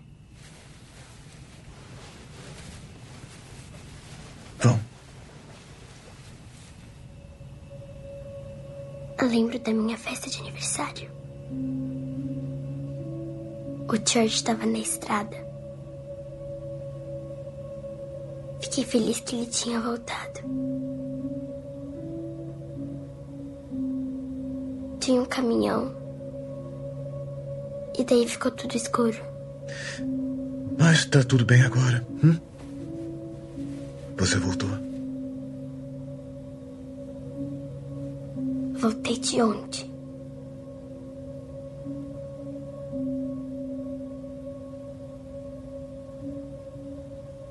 Tá na hora de dormir, tá?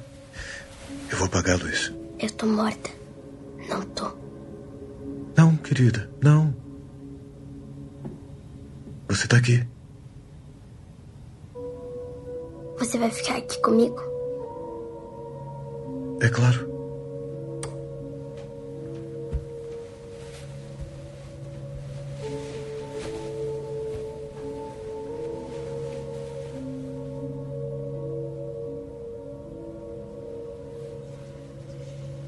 Tô escutando a floresta.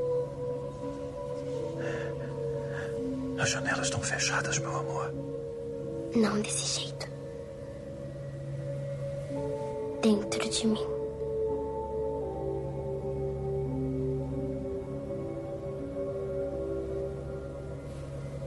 A mamãe sabe de mim? Por favor, Ellie. Fecha os olhos, tá?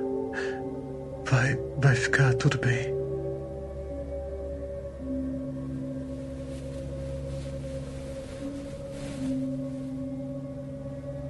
Eu te amo, papai.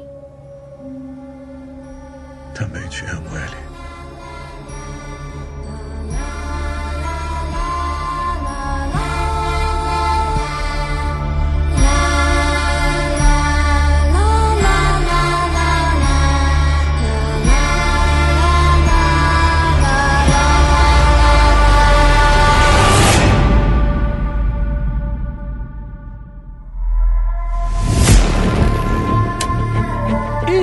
Chegamos ao final de mais um Zoneando Podcast, dessa vez falando sobre a vida e a obra de Stephen King, aí o, o pai do terror moderno, podemos colocar dessa maneira, se não o pai, o padrinho, né? Porque deu continuidade a muita coisa, vai deixar muita coisa aí ah, como a Mel falou, tá pô, permeando toda a cultura pop dos anos 80, 90. Então é um grande nome. Espero muito, muito, muito que vocês tenham gostado desse podcast, porque ele era muito pedido aqui. Ficou longo? Ficou, mas eu acho que a gente falou de bastante coisa, né? Lembrando que é impossível a gente falar de todos os filmes numa tacada só, então isso aqui foi o programa zero do Stephen King. Pode ser que a gente volte falando de outros filmes aqui dele. Não falamos sobre It, não entramos dentro de It, porque vocês estão ouvindo o podcast, quer dizer, não sei quando vocês estão ouvindo precisamente, mas o podcast está sendo lançado aí praticamente junto com a parte 2 do It, né, ou It parte 2, enfim. Então a gente vai deixar passar um pouquinho e a gente vai voltar aqui para falar só sobre It. E a gente pega as duas partes, fala dos personagens, dos easter eggs, compara a versão antiga com a nova. A gente trabalha o filme bem direitinho, bem destrinchado, como vocês estão acostumados aqui a gente fazer as nossas análises habituais. Né? Mas até então a gente passou realmente bem ampassando né, por cada obra dele, ou pelo menos pelas principais. Bom, agradecendo a presença de hoje, dando espaço para recadinhos já básicos que vocês quiserem. Senhor Joaquim Ramos, tá fundando aí um fã-clube do Stephen King, né? Vai começar a distribuir carteirinha. Nessa semana eu tô, tô sem jabazinho, só tranquilo. Melissa Andrade tá de volta e as pessoas estavam preocupadas com você, Melissa. Acharam que você estava doente, estava sumida. Tá, tá foda. Esse último semestre tá, tá complicado. Eu tô no meio do TCC, eu fiquei gripada. A cachorra pegou uma virose. Então, assim, foi. Foi não, está sendo foda. Eu não tô nem conseguindo atualizar o site porque eu não tô tendo cabeça para isso. Só tô mantendo ele, ele vivo, porque eu pretendo, obviamente, voltar a produzir e tal, mas Tá complicado esse semestre. Falta menos de um mês pro meu aniversário, eu não sei nem se eu vou comemorar. Mentira, eu vou comemorar porque eu vou estar no Rock in Rio. Mas eu não sei como é que eu vou ficar até lá, entendeu? Porque eu continuo sem um dente nessa brincadeira. Eu não consegui resolver minha vida ainda. Então, assim, tá, tá foda. Eu tô aqui, já falei, na força do ódio, doendo. Só que, eu só quero entregar esse TCC, terminar o ano e, e tentar respirar. E acreditar que ano que vem as coisas vão melhorar, então. Só isso. Senhor Marcelo Colim esteve com a gente aqui recentemente lá no episódio de Love, Death and Robots, que vai vir parte 2, hein? Então já fica ciente que em breve. O que é? Né, vamos falar de novo desta obra-prima da Netflix. Estamos aí. E mais uma vez, obrigado uhum. pela presença aí, sei que você, você, se esforçou. Nada, que isso. Espero que você tenha gostado, quiser dar algum recadinho, qualquer coisa. Eu sei que você estava doido para falar das cenas, das cenas de sexo constrangedoras. Espero que você tenha Não, ali. mas é que, tipo, eu não sei se sou só eu que notei que o, o Joca falou que tinha notado também, mas é, eu espero que esse, esse pequeno show a gente dê uma passada por cima do negócio, estimule a leitura, entendeu? Le, cara, é, leiam enquanto ainda podem, porque, é, bom, vocês podem ter ficar cego, né? Caralho, tá gorando a galera aí. É, não, porra, você nunca se sabe, né? O pode ficar cego e também, cara, o, a galera tá começando a querer censurar livro. Então, acumula livro, lê o que tudo que puder, porque, cara, Stephen King pode não ser o pode não ser o melhor dos, é, dos escritores. Porém, ele tem muita coisa boa. Então, pô, vale a pena, divertido. Eu recomendo também tentar audiolivro se você tá, não tem tempo de sentar e ficar se dedicando a só ler eu acho que é válido também. E é isso, eu também tá. É, talvez seja cedo para falar, mas procurem um jogo chamado Birth, que eu fiz animações para. Algumas animações deve sair na. Deve sair na, na Epic Store em algum momento do futuro, não sei agora, pode ser um ano. E dá uma olhada também no jogo chamado é, Radio Violence, que está no Steam também, que eu fiz a arte, algumas artes para ele. Já tem trailer, tem alguma coisa? Manda o link pra gente a gente coloca aí no post. Tem sim, coloco sim. Então tá beleza. Galera, recadinhos de sempre, como toda semana, estamos aí nas principais redes sociais: Facebook, Instagram, Twitter. Né, estamos aí, vocês nos acham principalmente lá no grupelho do Zoneando no Facebook, tá? O link tá na postagem, logo abaixo é o player, é o primeiro link. Mas toda semana a gente faz aquele tópico da pré-pauta bonito e maroto, tá? Então participem lá do grupo, tá bem legal, a galera tá cada vez mais participativa, isso é muito bacana. Lembrando que agora temos o nosso grupo também, o nosso servidor só pro rolê dos ouvintes lá no Discord, né? O, o link tá na postagem também. Na última sexta-feira de todo mês a gente vai gravar o programa ao vivaço aí com vocês ouvintes. Então é só fazer parte lá do, do grupo do Discord, que a última edição a gente fez um, fez um betazinho aqui, foi bem divertido, a galera participou, foi engraçado pra caramba. Então participem lá, no finalzinho do mês estamos juntos. Beleza, galera? Esses são os recados. E é isso. No próximo vão ter que me aguentar de host, então se prepare. É, vocês vão aguentar a Melissa lá. ó. Se tiver de mau humor, então, amigo, é que vocês vão ver. É, vai estar o puro cujo babando lá, mordendo. Então é isso, pessoas. Deixem nos comentários aí a opinião de vocês. Qual o melhor filme do Steve Ray, na opinião de vocês aí? Qual o pior, né? Por quê? Falem sobre a tartaruga primordial, falem sobre as cenas de sexo constrangedoras, o que vocês quiserem falar aí sobre Stephen King, tá aberta lá a zona de comentários. Então é isso, ficamos por aqui e até semana que vem. Um abraço e até mais, valeu! Falou! Tchau, tchau. Under the October with the steamboats, ancient goblins and wallows come at the grand light making a sound. The smell of death is all around. And at night when the cold wind blows, no one cares, nobody knows. I don't wanna be buried in a pet cemetery. Live my life again. I don't wanna be buried in a cemetery. I don't want to live my life again. Addicted to the sacred place. This ain't a dream, I can't escape. Molars and fangs that are picking up bones. Spirits moaning among the tombstones. And at night when the moon is bright, someone cries something ain't right. I don't wanna be buried in a pet cemetery. I don't want to live my life again. I don't wanna be buried in a pet cemetery. I don't want to live my life again.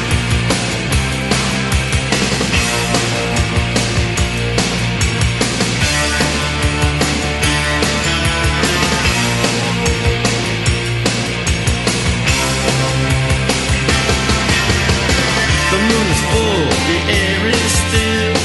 All of a sudden, I feel a chill.